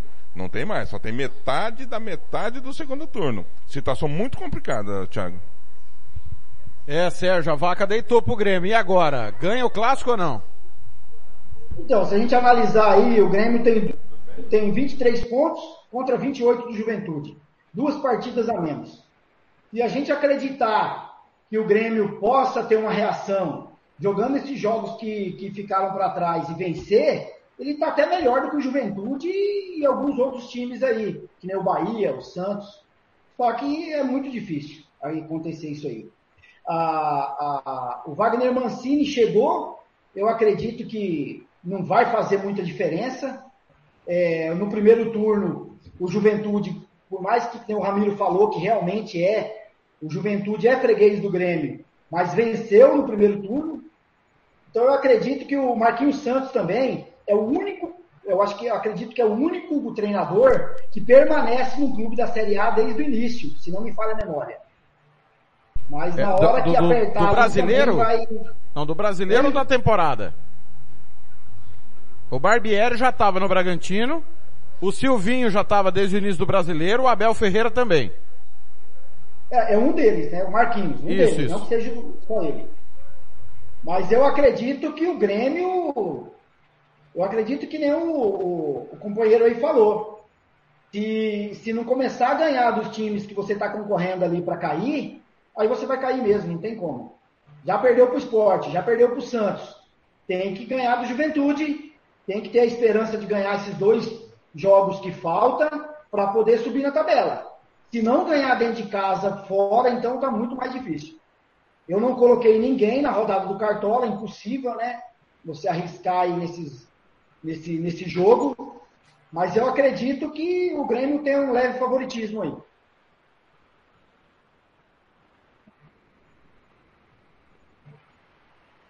É, eu acho que o Grêmio perde esse jogo, eu acho que vai dar juventude. Ainda mais porque eu pensei em escalar alguém do Grêmio. Então, assim, só de eu ter pensado em escalar alguém do Grêmio, Diego Souza, um, o Douglas Costa, só, só disso eu já ziquei o time do Grêmio. Mas eu pensei direitinho, arrumei as ideias na minha cabeça e não vou com ninguém desse jogo não. Mas o Grêmio perde esse jogo, vai ser 1 a 0 pro, pro Juventude. Muito bem. Seguindo na rodada, meu caro Celso Pedraza, nós teremos amanhã ainda Ceará e Bragantino. Jogo lá no Castelão de Fortaleza. Para mim, Bragantino leva essa.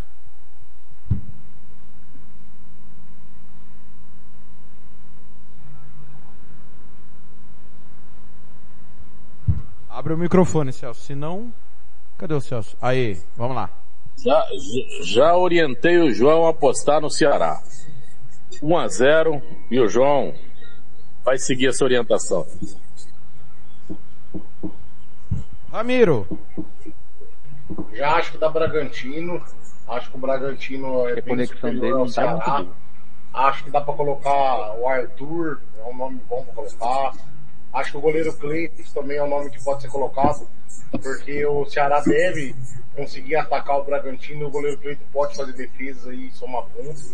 Mas eu acho que dá Bragantino e o Bragantino vence esse jogo até com tranquilidade. Sérgio, Ceará e Bragantino amanhã. O Ceará é um dos times aí que está brigando também. Ele está assistindo o que está acontecendo lá embaixo e não está andando. É, o Ceará tem 30 pontos, está naquela zona incomodável ali. A qualquer momento, eu acredito que o Bragantino também vence esse jogo. Estou com o Ramiro, estou com o Pedraza. É, o Bragantino vem de uma, de uma vitória muito tranquila contra o Atlético Goianiense. O Ceará empatou com o São Paulo no Morumbi, um bom resultado também, um empate. Mas eu acredito que o Bragantino é favorito. Para esse jogo eu não escalei ninguém do Cartola. João Marcos.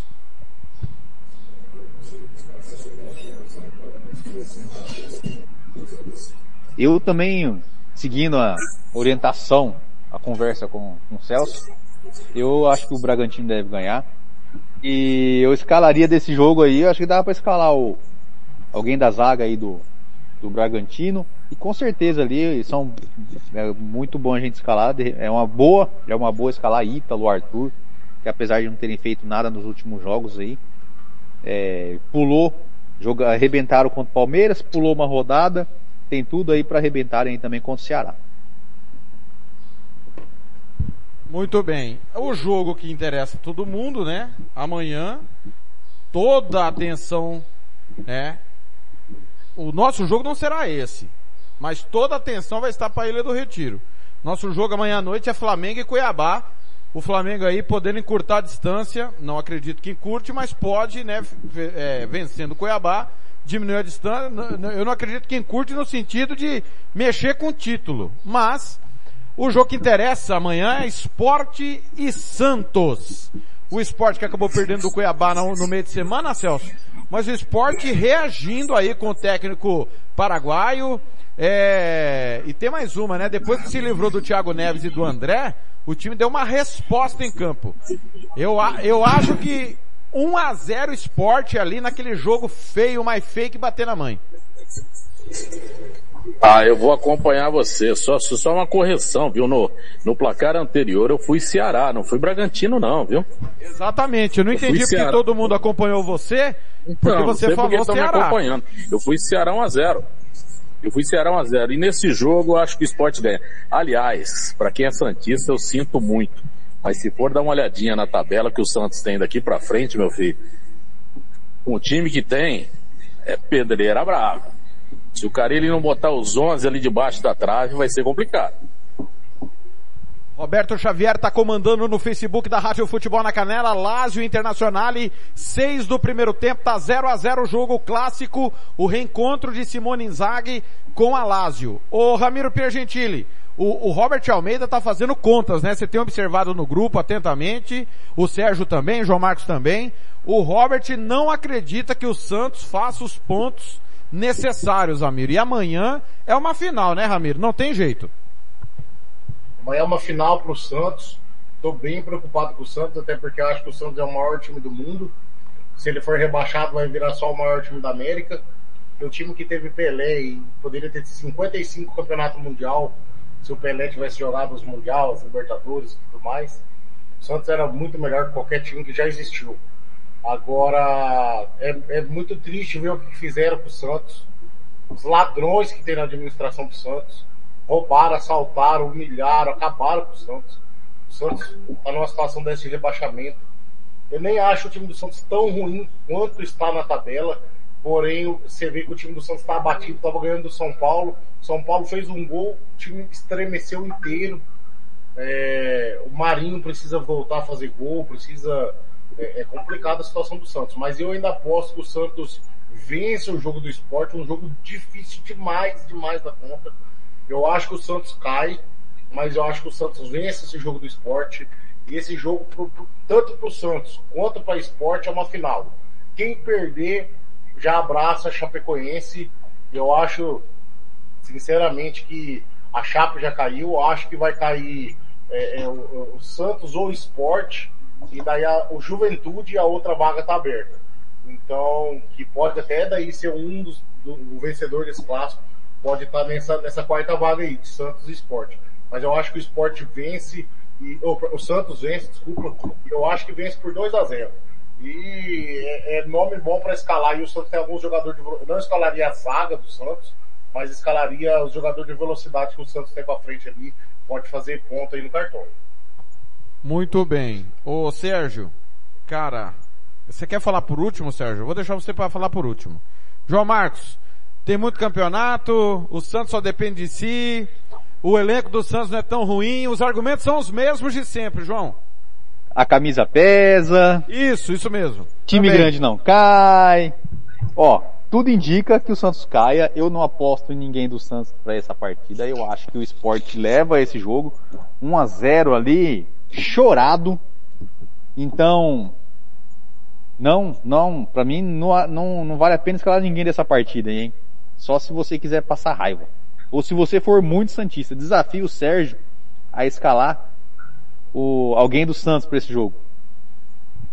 João Paulo, né? João Paulo. Eu escalaria o João Paulo, Sérgio. Não, não. Pô, Sérgio, Ele você não também joga. cola- Você também não Tá joga? suspenso. Tá suspenso. Ah, tá suspenso. Tá. Então escala o John. Eu escalei o Sanches no meio campo do Santos. Aí, É um viu? jogador que Otimista, otimista. guerreiro, participativo. Acredito que ele pode pontuar bem aí para os cartoleiros. A questão do Santos, como a questão de esporte, é difícil você comparar Santos com esporte, Bahia, América. Não, é, não tem cabimento, né? Chapecoense. É, tudo aquilo que o Ramiro falou. É, o que fazem hoje com o Santos, o que alguns diretores fizeram com São Paulo no, no- no ano passado, ano retrasado. É, isso prejudica muito o clube no desenvolvimento, na, na- sua programação que você tem de um, dois, três anos para frente.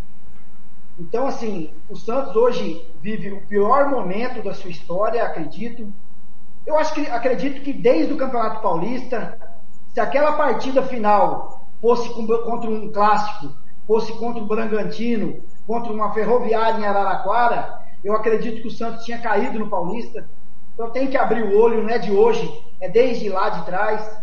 Você entendeu? Não adianta colocar a culpa no início da Libertadores, não adianta colocar a culpa no início do, da Copa do Brasil, porque a gente teve aí Fluminense, teve Atlético Paranaense que se dedicou também e não está tão péssimo assim no campeonato. Então tem que abrir o olho. o Carille chegou, está mudando muita coisa, a gente já viu alguma mudança. É, é, a displicência, que nem eu te falei, Thiago, depois do jogo contra o Atlético Mineiro, jogadores sabendo que existe um VAR, sabendo que tudo é gravado, você me faz cada pênalti e é, é você treina a semana toda para chegar no, no, no, no, jogo, você puxar a camisa de um cara dentro da grande área. É um absurdo. E fora alguns erros de arbitragem, mas é, erros de arbitragem isso acontece em todo jogo, não é só com um clube ou outro. Mas eu acredito que vai ter uma batalha amanhã. O Santos vence essa batalha, 2 a 1 um na ilha, sai com a vitória e dá uma respirada. Mesmo que se o Bahia, mesmo se o Santos não vença, o Bahia não vencendo, o Santos ainda não entra no Z4. Mas acredito que amanhã o Santos possa vencer esse jogo. Muito, muito bem. Perisic. Só uma informação, Sérgio, o, João Paulo não joga? Quem? Não, ele tomou o terceiro amarelo e vai jogar o Andrei, estreia do goleiro Andrei. Ô, Thiago, então modifica o meu placar, dá Sport 2 a 0 Muito bem. Perisic abre o placar para Internacional. Lazio 0, Internacional 1. Esse jogo já está no Facebook da Rádio Futebol na Canela. Assim que acabar o Música Futebol e Cerveja, toda a rede unida para o Campeonato Italiano. Lembrando que 3 e meia tem Vasco e Curitiba aqui na Rádio Futebol na Canela. Ô Pedraza, vamos no pique que faltam 9 minutos para acabar a nossa chamada. Flamengo e Cuiabá, Flamengo é muito favorito, né? Acho que 3 a 0 no mínimo pro Flamengo. Hum, isso aqui vai ser unanimidade, né? O placar vai ser por aí, de três para fora. Agora dá Flamengo. De três para fora. Fica difícil falar, dizer por quanto vai ser.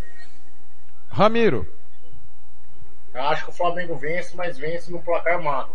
O Flamengo deve vir com, com um jogador, não deve vir com o time completo, vai estar pensando também em Copa do Brasil. É uma escalação que é perigosa, você coloca o Bruno Henrique, o cara não joga. Coloca o Arrascaeta, o cara não joga. Não sei não se ele não vai vir com o time mistão e o Cuiabá está bem organizado. Para mim, o Jorginho é um dos grandes técnicos do Brasil, deveria também estar no time maior e eu acho que o Flamengo vence, mas eu acho que é placar apertado. Muito, é o jogo para derrubar todo mundo, né, Sérgio? É o jogo para derrubar. O Flamengo pode poupar jogadores aí pelo motivo da Copa do Brasil. É, tem dois jogos a menos, mesmo vencendo, ainda fica cinco longe do Galo. E é, não tem Bruno Henrique ainda, não tem Arrascaeta, que se machucou na seleção, não tem Davi Luiz, mas tem substitutos, tem elenco. Acredito que é favorito para esse jogo no Maracanã. Para o meu time do Cartola, eu escalei o goleiro Diego Alves, Felipe Luiz, e Everton Ribeiro e Gabriel de capitão na frente. Flamengo 2 a 0. João Marcos. Eu acho que o Flamengo vence fácil esse jogo, vai ser uns 3 a 0 ali. E se de repente o Cuiabá aprontar aí para cima, o que sempre é possível, vai quebrar a galera do, Cartola, porque se você der uma olhada, os jogadores do Flamengo estão como os mais escalados. É, eu tô com, assim como o Sérgio, como o Sérgio, tô com o Gabigol de capitão. Optei pelo Andreas Pereira no meio ainda, né? Mesmo ele tendo valorizado, mas tem uma boa quantidade de cartoletes, então tô tranquilo. Felipe Luiz e Renato Gaúcho de técnico. E coloquei o Everton Ribeiro no, no meio aqui como reserva. Flamengo 3 a 0. Muito bem. Atlético e Atlético. O goianiense encara o mineiro. E repito, estou falando desde o início do campeonato, o Galo para mim é líder do jeito que está pela incompetência dos outros e porque o seu elenco está decidindo. É um time mal aproveitado. Para mim, na quarta, o Santos, o Santos foi favorecido primeiro e depois prejudicado. O pênalti do empate para mim não foi pênalti. Mas, dito isso, o Atlético deve ganhar lá em Goiânia, o Celso Pedraza, 2 a 1 um. Ah, fica fácil você dizer que o Atlético ganha. Qual deles? O líder, o Mineiro. Ah, tá. Não, eu vou o Atlético Goianiense nessa. Essa vai ser, esse vai ser, essa vai ser a grande zebra da rodada. Deu, justamente por tudo isso que você falou. O Atlético é aquele time que está sobrevivendo bastante com, a, com, com, com, o ataque dele e, e vai de vez em quando apresenta umas bobeadas bravas para boa nesses jogos menores ali. Eu acho que o Atlético Goianiense leva essa. Ramiro, tá difícil defender o Cuca, né? Que já foi um grande treinador, mas o trabalho é bem fraquinho nesse Atlético, hein?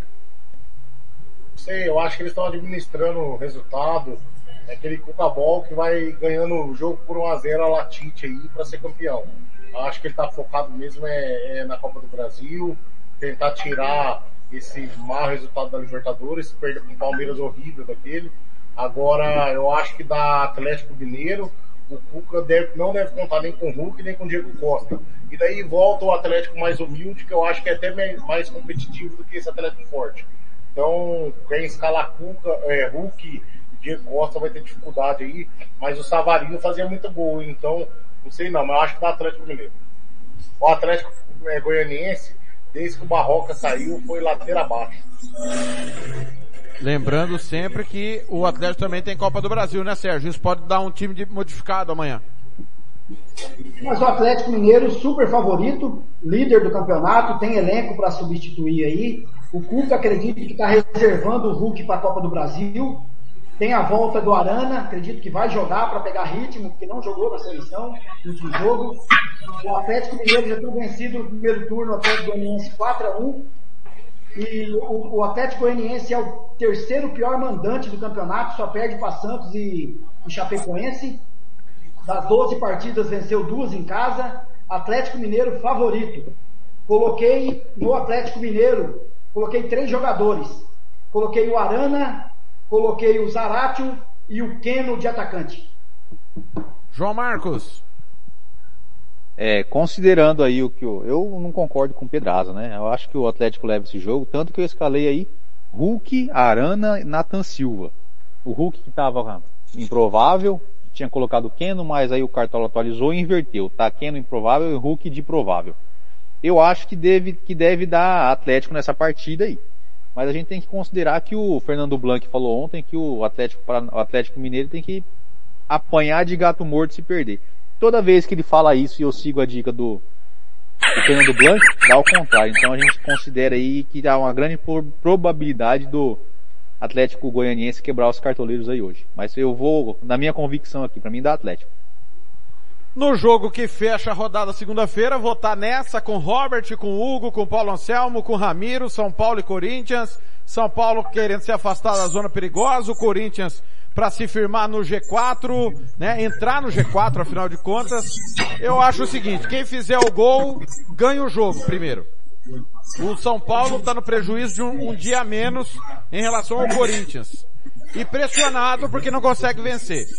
Mas acho que tá com cara de empate esse jogo no Morumbi, onde o Corinthians não ganha desde 2015. Gol do Danilo no Campeonato Paulista. Se o São Paulo não ganha na Arena, o Corinthians lá não ganha desde 2015. Jogo para empate, na minha opinião, Pedraza. Ah, esse negócio de estatística aí de que não ganha desde 2015 depende também da, da qualidade, né?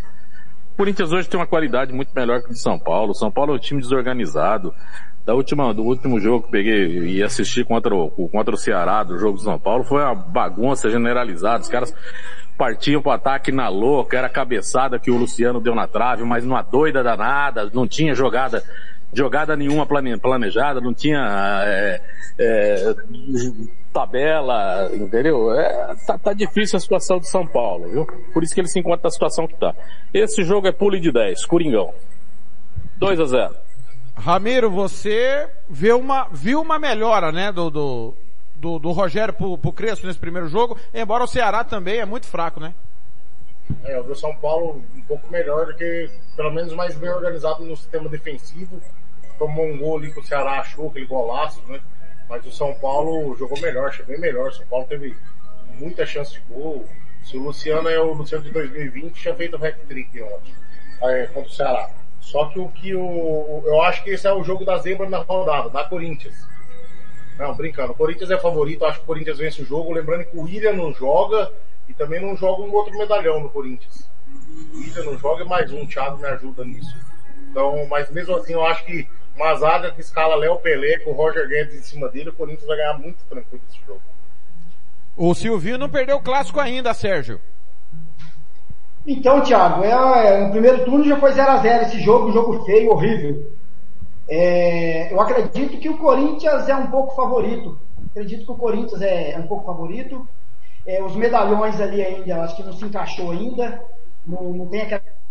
É, caiu a chamada, eu vou retornar a chamada pro pessoal. Tá? Vou fazer uma nova chamada, porque, aguenta aí pessoal, um pouquinho que tá na, na, na escuta. é porque acabou caindo a nossa chamada aqui. Vou fazer uma nova reunião para a gente concluir Corinthians e São Paulo, São Paulo e Corinthians. Só um minutinho, que a chamada foi encerrada. Vamos lá, voltando para os meninos. É, coisas do, do Meet, né? Vamos lá.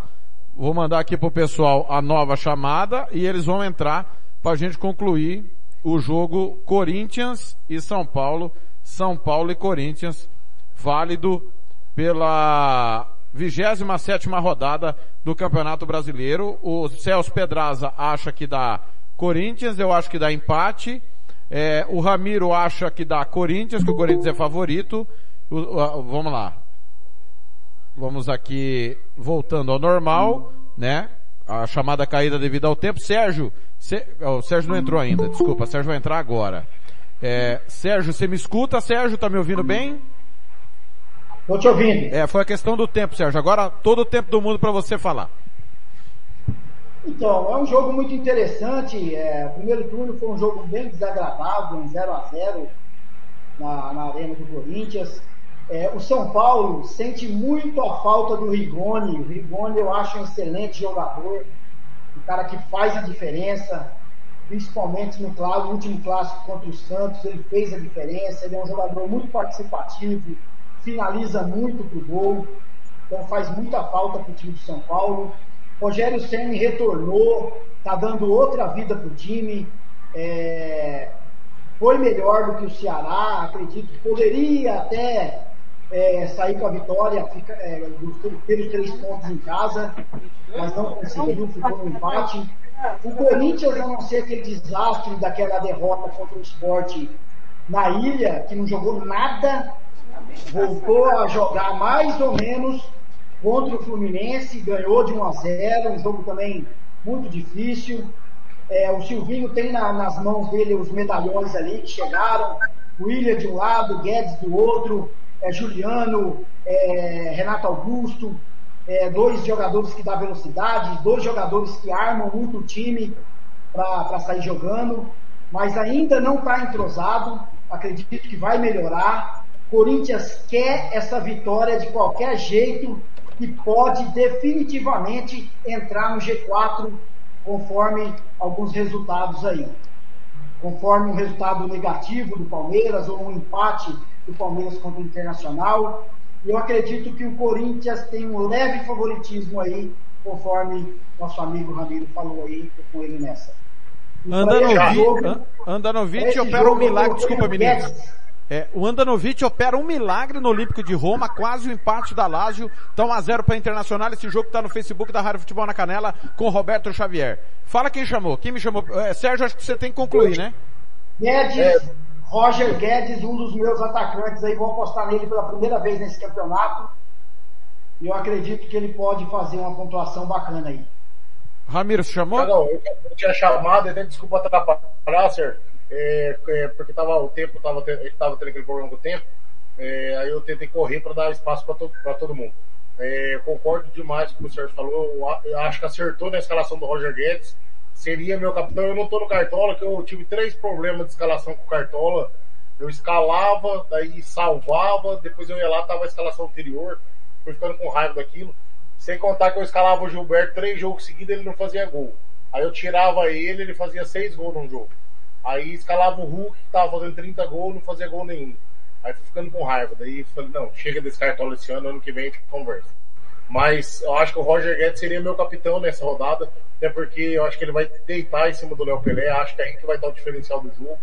O Roger Guedes, que não consigo entender, cara. Chega os jogadores que estavam na Europa se machucando, e daí o cara que tava parado chega voando, parece que tava melhor do que os outros caras.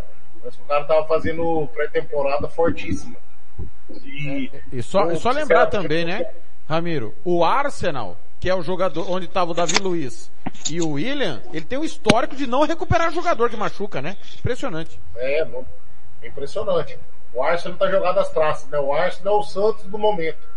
Tá jogado às traças lá na Europa, tem dinheiro, ali onde eu falo que é incompetência administrativa, que tem como melhorar. É, talvez não para disputar o título, mas não para ser a vergonha que tem sido. Mas o, o, o Corinthians é, é, tem essa situação, o Rigoni realmente faz muita falta, só que o Corinthians não joga nem com o William e nem o outro falta, faltei, eu não, eu não lembro, não consigo lembrar quem que é o outro, mas é um dos medalhão também que não joga. Só que o Corinthians, eu acho que o Corinthians do ano que vem ainda vai ser mais forte, que deve chegar mais reforços ainda, e o Corinthians vai entrosar mais ainda, o Silvinho vai ter tempo de mostrar se ele é realmente um grande treinador ou não.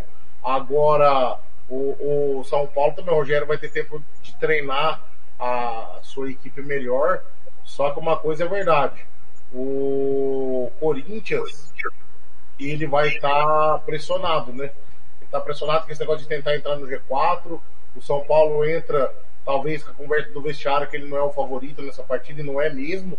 A tendência é que o Corinthians, Corinthians vence esse jogo, só que o Silvinho entra pressionado se chegar a perder esse clássico. O Silvinho que embora esteja fazendo um milagre lá, está sendo muito, muito apertado pela, pela, pela torcida. Acho injusto o que está acontecendo com o Silvinho. Agora que o Rigoni vai fazer muita falta para o São Paulo, meu Deus do céu. O, o São João, Paulo e Cuiabá, os times que mais empataram no campeonato, Thiago. E o Corinthians é o terceiro, né? São Paulo nos últimos cinco jogos. e o Corinthians é o terceiro, não é? Os últimos seis jogos. Seis jogos. Bem falado, por João. O, o João, Ah, ah Thiago, Pois só, não. só, só, só uma última, que até o que eu, na verdade, queria falar. Agora basta a gente saber quem vai entrar em campo amanhã, ou segunda. O Corinthians, que arrebentou o Palmeiras, ou o Corinthians que foi humilhado pelo esporte? O Corinthians tem dois times. Não dá pra entender quem joga. Tem dia que joga o o time gênio, tem dia que joga o time Várzea. Quem, se entrar o time gênio, São Paulo vai tomar uma goleada. Se entrar o time Várzea, o Corinthians vai sair mal desse jogo. é a tal da história que eu sempre falo que o clássico chama mais atenção, né? A preparação do clássico. E realmente o Corinthians foi muito mal contra o esporte. Ô, ô, ô, João, vou te dar uma informação que você, acho que nem você, nem o Sérgio e poucos ouvintes sabiam. O Rogério Ceni, técnico do São Paulo, que reestreou na quinta-feira, ele chegou a mil gols primeiro que o Pelé. Você sabia disso? Como que é? O, o Rogério Ceni chegou a mil gols primeiro que o Pelé. Ah, com certeza. Com foi certeza, igual o maior goleiro da história do Brasil é o Júlio César, né? O goleiro que Acho mais tomou gol em. Copa do Mundo. É. Ô, ô, João, você ouviu todo mundo falar de São Paulo e Corinthians. E aí? Cara, eu acho que dá São Paulo. São Paulo tá aí no. O quê? É... O quê? Não, não, Olha eu acho aí, da Corinthians, cara. falei vai errado. que- vai quebrar a Eu banca, acho vai da dar. São Paulo? Não, não, não, não. Eu falei errado, desculpa aí. Uai, não, Eu acho calma, da Corinthians. Calma, Ah. calma. Vai dar São Paulo ou vai dar Corinthians? Você tá indeciso? Não, não, vai dar Corinthians. Ah. Vai dar Corinthians. Eu ia entrar em contradição aqui na hora que eu fosse continuar, porque eu escalei João Pedro e Roger Guedes. Eu acho Não, que o João Roger Vitor. Guedes vai deitar. João Vitor. João Vitor e, e Roger Guedes. Eu acho que o São Paulo que o. Aí, ó, confundindo de novo. Eu acho que o Corinthians vai deitar nessa, nessa partida aí. Eu espero que o Roger Guedes faça pelo menos uns dois gols ali pra compensar a raiva que eu passei com ele quando eu escalei o rapaz de capitão jogo contra o esporte. Não tive ainda coragem de colocar o Juliano. Mas eu acho que seria uma boa pedida para os cartoleiros aí é, que quiserem apostar no Corinthians, né? O São Paulo não tem mais o que buscar no campeonato. O Rogério Ceni vai tentar fazer alguma coisa ali no fazer alguma graça no São Paulo ali, mas a gente já está em final de campeonato e já deve estar pensando no ano que vem. Afinal de contas, o São Paulo provavelmente não cai, né? Então o pessoal tem um espaço aí para de repente planejar 2022. Ô João, a Ana É, Paula, a Corinthians na Ana cabeça. Paula, a Ana Paula tá mandando aqui, vai dar São Paulo, japonês tá errado. Ana Paula tá com você aí no plantão, é? É, ela tá aqui, mas ela não tem nada de futebol, então beleza. Entendi. É, ela filmou a desgraça da Cesal ontem, né? Você viu, né, João? E foi e ficou famosa, até já tá dando autógrafos aqui porque ele é a voz da Cesal agora. Muito bem. Conclua, João, por favor. João, Thiago. Porque quando ele fala vai dar São Paulo é porque tá acostumado com isso. Né? O São Paulo sempre vence o Corinthians. Eterno Então, 7x1 do Vasco no São Paulo, disse o João pra mim, fora do microfone. Massacrante, massacrante em cima do Corinthians. Então ele já acostumado, né? Então falou, São Paulo vence. Mas o centésimo gol o São Paulo fez foi daquele goleiro de Pimbolim, que hoje é reserva do Bragantino, e é um ex-atleta sendo o goleiro do Bragantino lá, jogando pelo Corinthians. O senhor lembra bem, o senhor Ah chorou. Ah, tava demorando. a camisa do Rogério. Tava demorando, João. Sentiu, o garoto sentiu o E- golpe, João. E diga-se de passagem que o Vasco não foi campeão da Libertadores naquele ano por culpa daquele goleiro de Pibolim. Porque ele, ele falhou acho que umas duas partidas seguidas, ele vinha como titular, o Tite sacou e colocou o, e Cássio. colocou o Cássio. Ele- então ele por culpa dele o Vasco não foi campeão da Libertadores Preta. e campeão mundial em 2012. É, Na, na- no domingo, na- contra a Ponte Preta, pelas quartas de final do Paulista, ele falhou duas vezes, o Corinthians foi eliminado do Pacaembu e ele foi sacado pelo Cássio. Ô João, dito isso, que vai dar Corinthians, você escalou o João Vitor e o, e o, e o Roger, é isso? E o Roger Guedes, eu acho que também é uma boa aí pro pessoal colocar de repente o Renato Augusto e o, e o Juliano. Apesar de que o Renato Augusto não é um jogador de cartola, né? Ele resolve ali pro time, mas como às vezes as bolas passam muito por ele, é, ele tem uma, uma grande quantidade de passes errados. Mas ele pode dar uma assistência e fazer um gol com certeza aí, o Renato Augusto. Ramiro, o técnico da rodada a ser escalado é o Renato Gaúcho, pelo jogo do, do, do, do Flamengo com o Cuiabá, ou o Cuca do, do jogo dos Atléticos? Ah, eu acho que é o Cuca pro jogo dos Atléticos, viu? Porque o Renato Gaúcho vai vencer o jogo, é certeza. Mas não sei se ele vai fazer muito ponto. Eu acho que o Cuca tem condições de fazer mais ponto. Porque o Cuca vai ter que trabalhar mais nessa, nessa rodada. Eu acho que dá Cuca. Ô Sérgio, e aí? Carilli. Carilli. Ô João, tá de saca? Não. Cara, eu Sem vou... clubismo aí, né? Não, eu Sem vou suspender... Não, não, vou suspender o Sérgio do, do Não, próximo. eu não coloquei o Carilli. Não, ah, Eu tô dizendo que pelo desafio, certo. eu coloquei o Renato Gaúcho, na lógica. É, mas você indica o. Carilli. É bem, é bem Bom. coerente, hein? Ele escalou o Renato Gaúcho, mas indica o Carilli. É, indiquei o Carilli. Beleza, hein? Ô, ô, ô Tiago, Ah, e seu palpite para São Paulo e Corinthians? empate eu falei. Falei no início. Empate? Empate, porque o O Miranda Corinthians não ganha lá né, desde amigo? 2015. Miranda não joga, a zaga a Léo Pelé Arboleda. né? É Léo Pelé e Arboleda a zaga. São O Paulo ataque que amanhã, você quer que eu adianto para você? Ou você quer saber na hora? O ataque? É. Ah, o ataque é Luciano Caleri, né? Não tem jeito. Pablo, Luciano, Vitor Bueno chegando ali. O Pablo, acho que o Pablo não vai jogar porque tem aquela, aquela situação de renovar o contrato dele. E ele que Ah, é verdade. um- um- uma sombra boa pro Vard lá no Leicester. Se o Leicester quiser levar, Tem que fazer uma placa. salário, a gente já tá feliz. Tem que fazer uma placa pro dirigente que colocou isso no contrato do, do Pablo, que, igual fizeram com o Thiago Neves no Cruzeiro, cara. É brincadeira que esses caras Nestor. arrebentam os clubes. Esse menino Nestor, ele joga um pouquinho, viu? Então, mas Também o Tem do contrato, fala pra Se mim que não sabe de o nada. Nestor, o árbitro não tinha marcado aquele pênalti contra o Santos. Ô, ô, Ramiro, o contrato do Pablo fala que se ele atingir um número de jogos, ele tem um bônus no salário e renovação automática, é isso, né? É, aumenta Vocês quase, aumenta Mas quase pode 50 mesmo. mil reais o salário dele e o, e o renovação por mais um ano.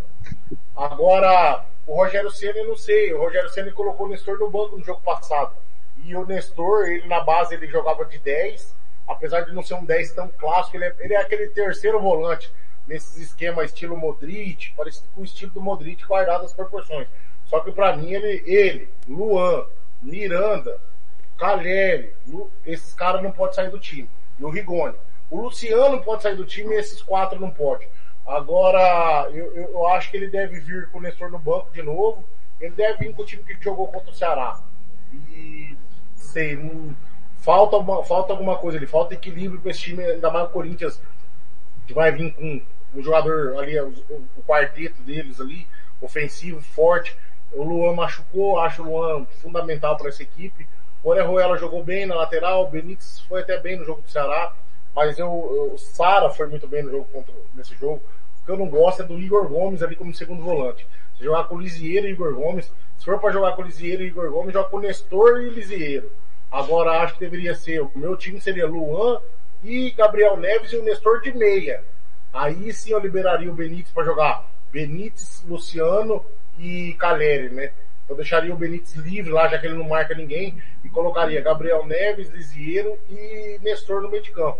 Acho que daí o São Paulo era um São Paulo muito mais competitivo. João Marcos disse que você está sendo injusto porque o, o Benítez, né, João, marca várias consultas no departamento médico dos times, né, João? Não, Benítez eu falei para uns amigos meus São Paulinos que vieram perguntar para mim, os caras estavam empolgados. Eu falei, desempolga aí, porque ele vai jogar uma partida e não vai jogar 10.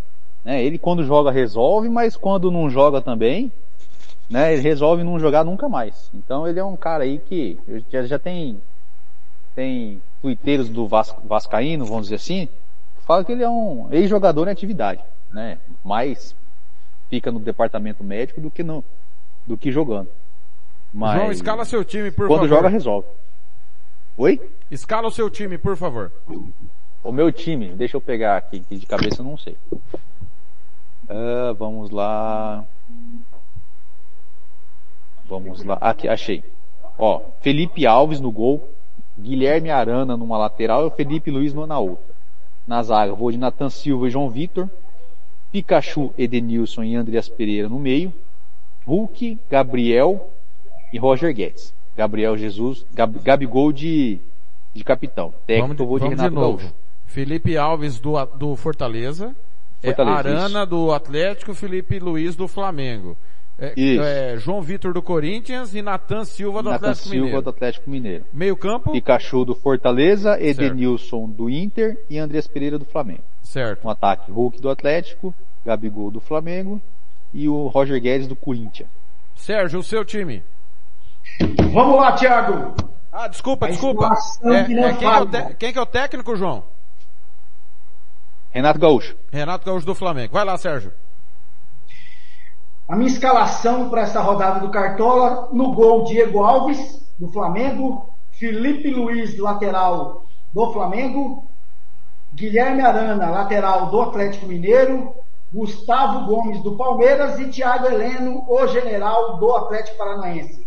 No meio-campo, Sanches do Santos, Everton Ribeiro do Flamengo, Zaratio do Atlético Mineiro. No ataque, eu tenho Roger Guedes do Corinthians, Keno do Atlético Mineiro e Gabigol, o meu capitão. O técnico é o Renato Gaúcho. Muito bem. O último assunto antes da gente ir embora, Ramiro, quero a sua opinião. É, a informação chegou durante o Música Futebol e Cerveja. O Eduardo Berizzo foi demitido da seleção paraguaia, né, após o 4 a 0 para a Bolívia, e Luiz Felipe Scolari seria o favorito para substituí-lo. Você acha que seria uma boa para o Filipão ir para a seleção paraguaia ou é uma melhor para o Paraguai assumir que o Filipão assuma, não é bom para ninguém? Eu acho que é ruim para todo mundo, porque o Filipão é um ex-treinador, é, um treinador que só daria certo no Grêmio, só daria certo no, no, no- na onde ele teria mais moral do que técnica, né? mais tática. Seria mais no grito do que no apito, vamos dizer assim. Mas na seleção do Paraguai não tem nada para ele acrescentar lá. Não, sei, não conhece o futebol paraguaio. O futebol paraguaio tem que ir lá e escolher o melhor técnico paraguaio e colocar lá, chamar um técnico, parar com essas invenções. Vai lá, pega o melhor técnico que é paraguaio, coloca lá no time e bota o time. O Paraguai tem condições, com a zaga que tem Balbuena, Xavi Alonso, e o outro zagueiro lá, é, Gustavo lá. Gomes. Gustavo, é, Gustavo Gomes. Júnior É, o Alonso, time tá? Júnior, não, o Xabi Alonso é espanhol. Esse já parou. Júnior Alonso. É, Júnior Alonso, Balbuena, Gustavo Gomes, você tem Cardoso, dá, dá pra, dá pra tá melhor na, na classificação Paraguai e não pode passar por isso não. Então, mas tem que pegar um técnico paraguaio que conhece o futebol paraguaio, conhece o jogador do Guarani, igual o, o torcedor corintiano conhece, conhece o Nacional, conhece o 12 de outubro. Tem que colocar um treinador que conhece o seu futebol local ali, na minha opinião. Acho que o Filipão não vai acrescentar em nada, ainda vai sujar ainda mais sua carreira. É, treinador campeão do mundo, duas vezes semifinalista de Copa do Mundo, não pode treinar uma seleção do Paraguai e não classificar ela para a Copa. Então, acho que seria ruim para os dois. E só, só sobre o Cartola, Thiago, cuidado o pessoal que está escalando o Flamengo, na minha opinião, porque o Renato Gaúcho, quando ele tinha um time bom titular no Grêmio, um time horrível reserva, ele escalava o reserva horrível na Copa no, no Brasileiro, quando era véspera de, de, de jogo de Copa do Brasil e Libertadores. Então, para aparecer um time aí com João Gomes, Mateuzinho, é, Rudinei, Ramon e companhia limitada aí, não custa nadinha. viu? Muito bem. Sérgio e João, algo a acrescentar? Sérgio primeiro? A respeito desse assunto do, do Filipão aí, depende do é, o que, que a di- diretoria da, da seleção paraguaia está tá contratando. Está contratando o Filipão campeão do mundo, está contratando o Filipão é, pela fase recente dele. Então isso vai depender. Eu acredito, estou com o Ramiro, acredito que é uma aventura. acredito que não daria certo.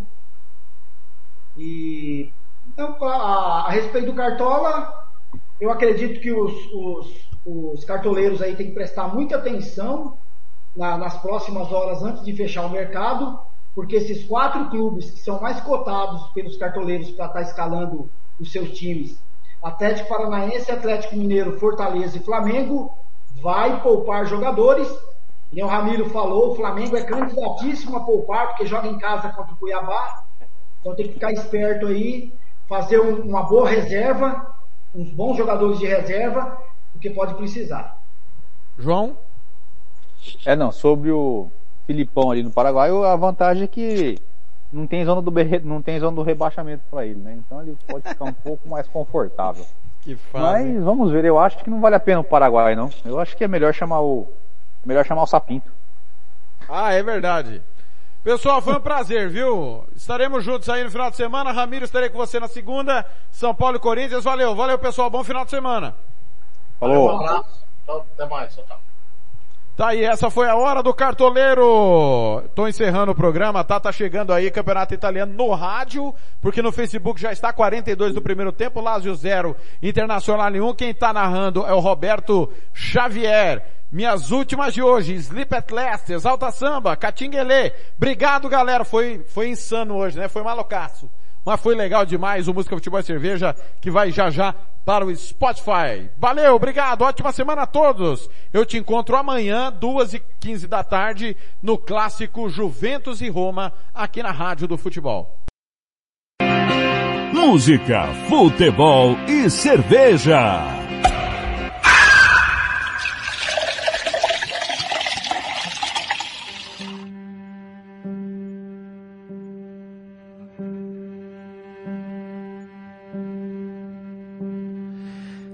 I'll fall on my knees.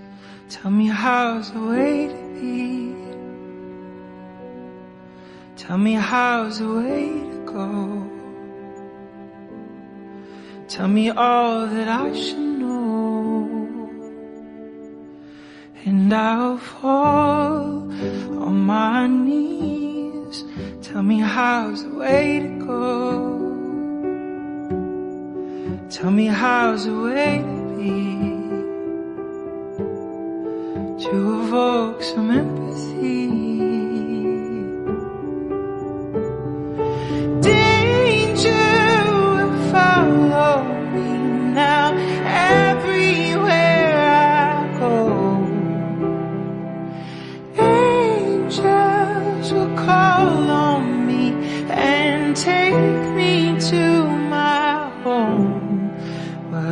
This tired mind just wants to be at home. And I'll fall on my knees. Tell me how's the way to go. Tell me how's the way to see. And show me all that I could be and I'll fall on my knees. Tell me how's the way to be, and tell me how's the way to go, and tell me why I feel so low. Danger follow me now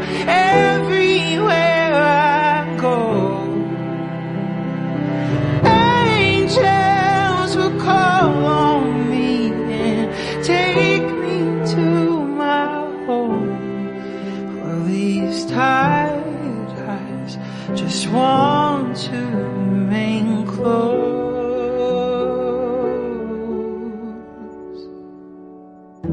I don't see clearly, can't feel nothing. No, can you hear me?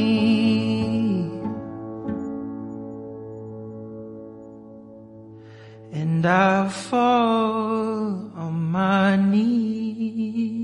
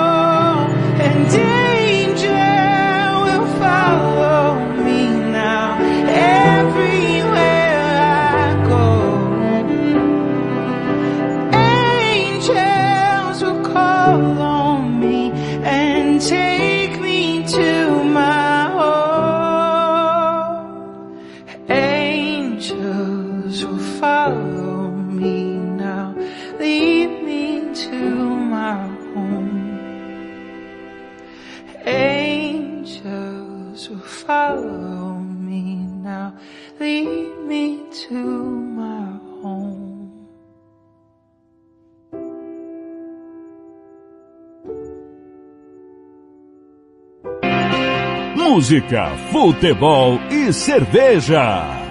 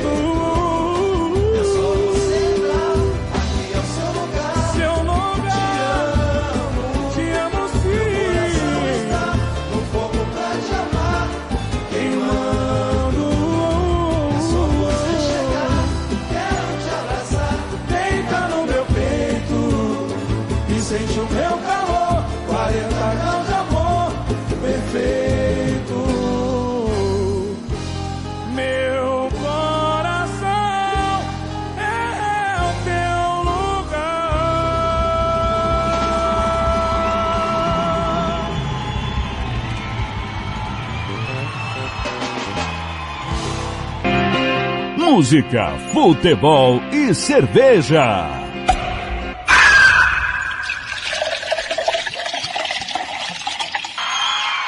Ah, é você que é engraçadinha? São vocês as engraçadinhas? É lógico!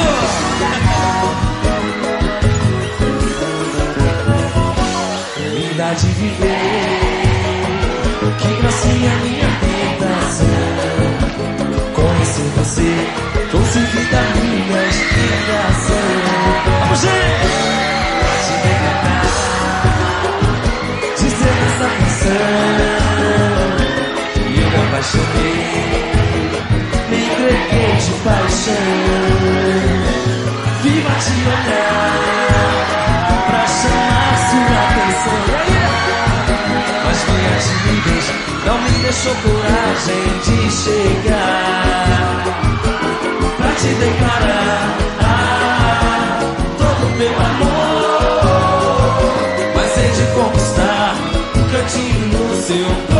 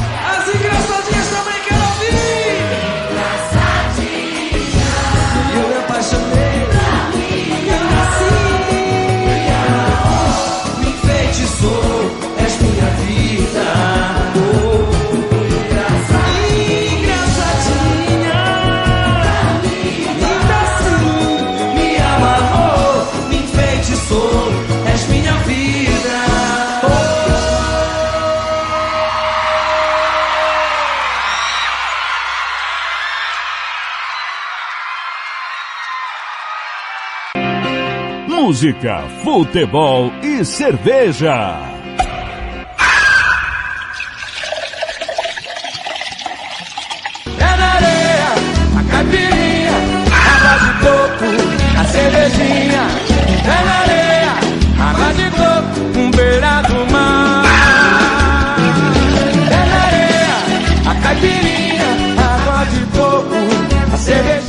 música, futebol e cerveja. Volta sábado que vem.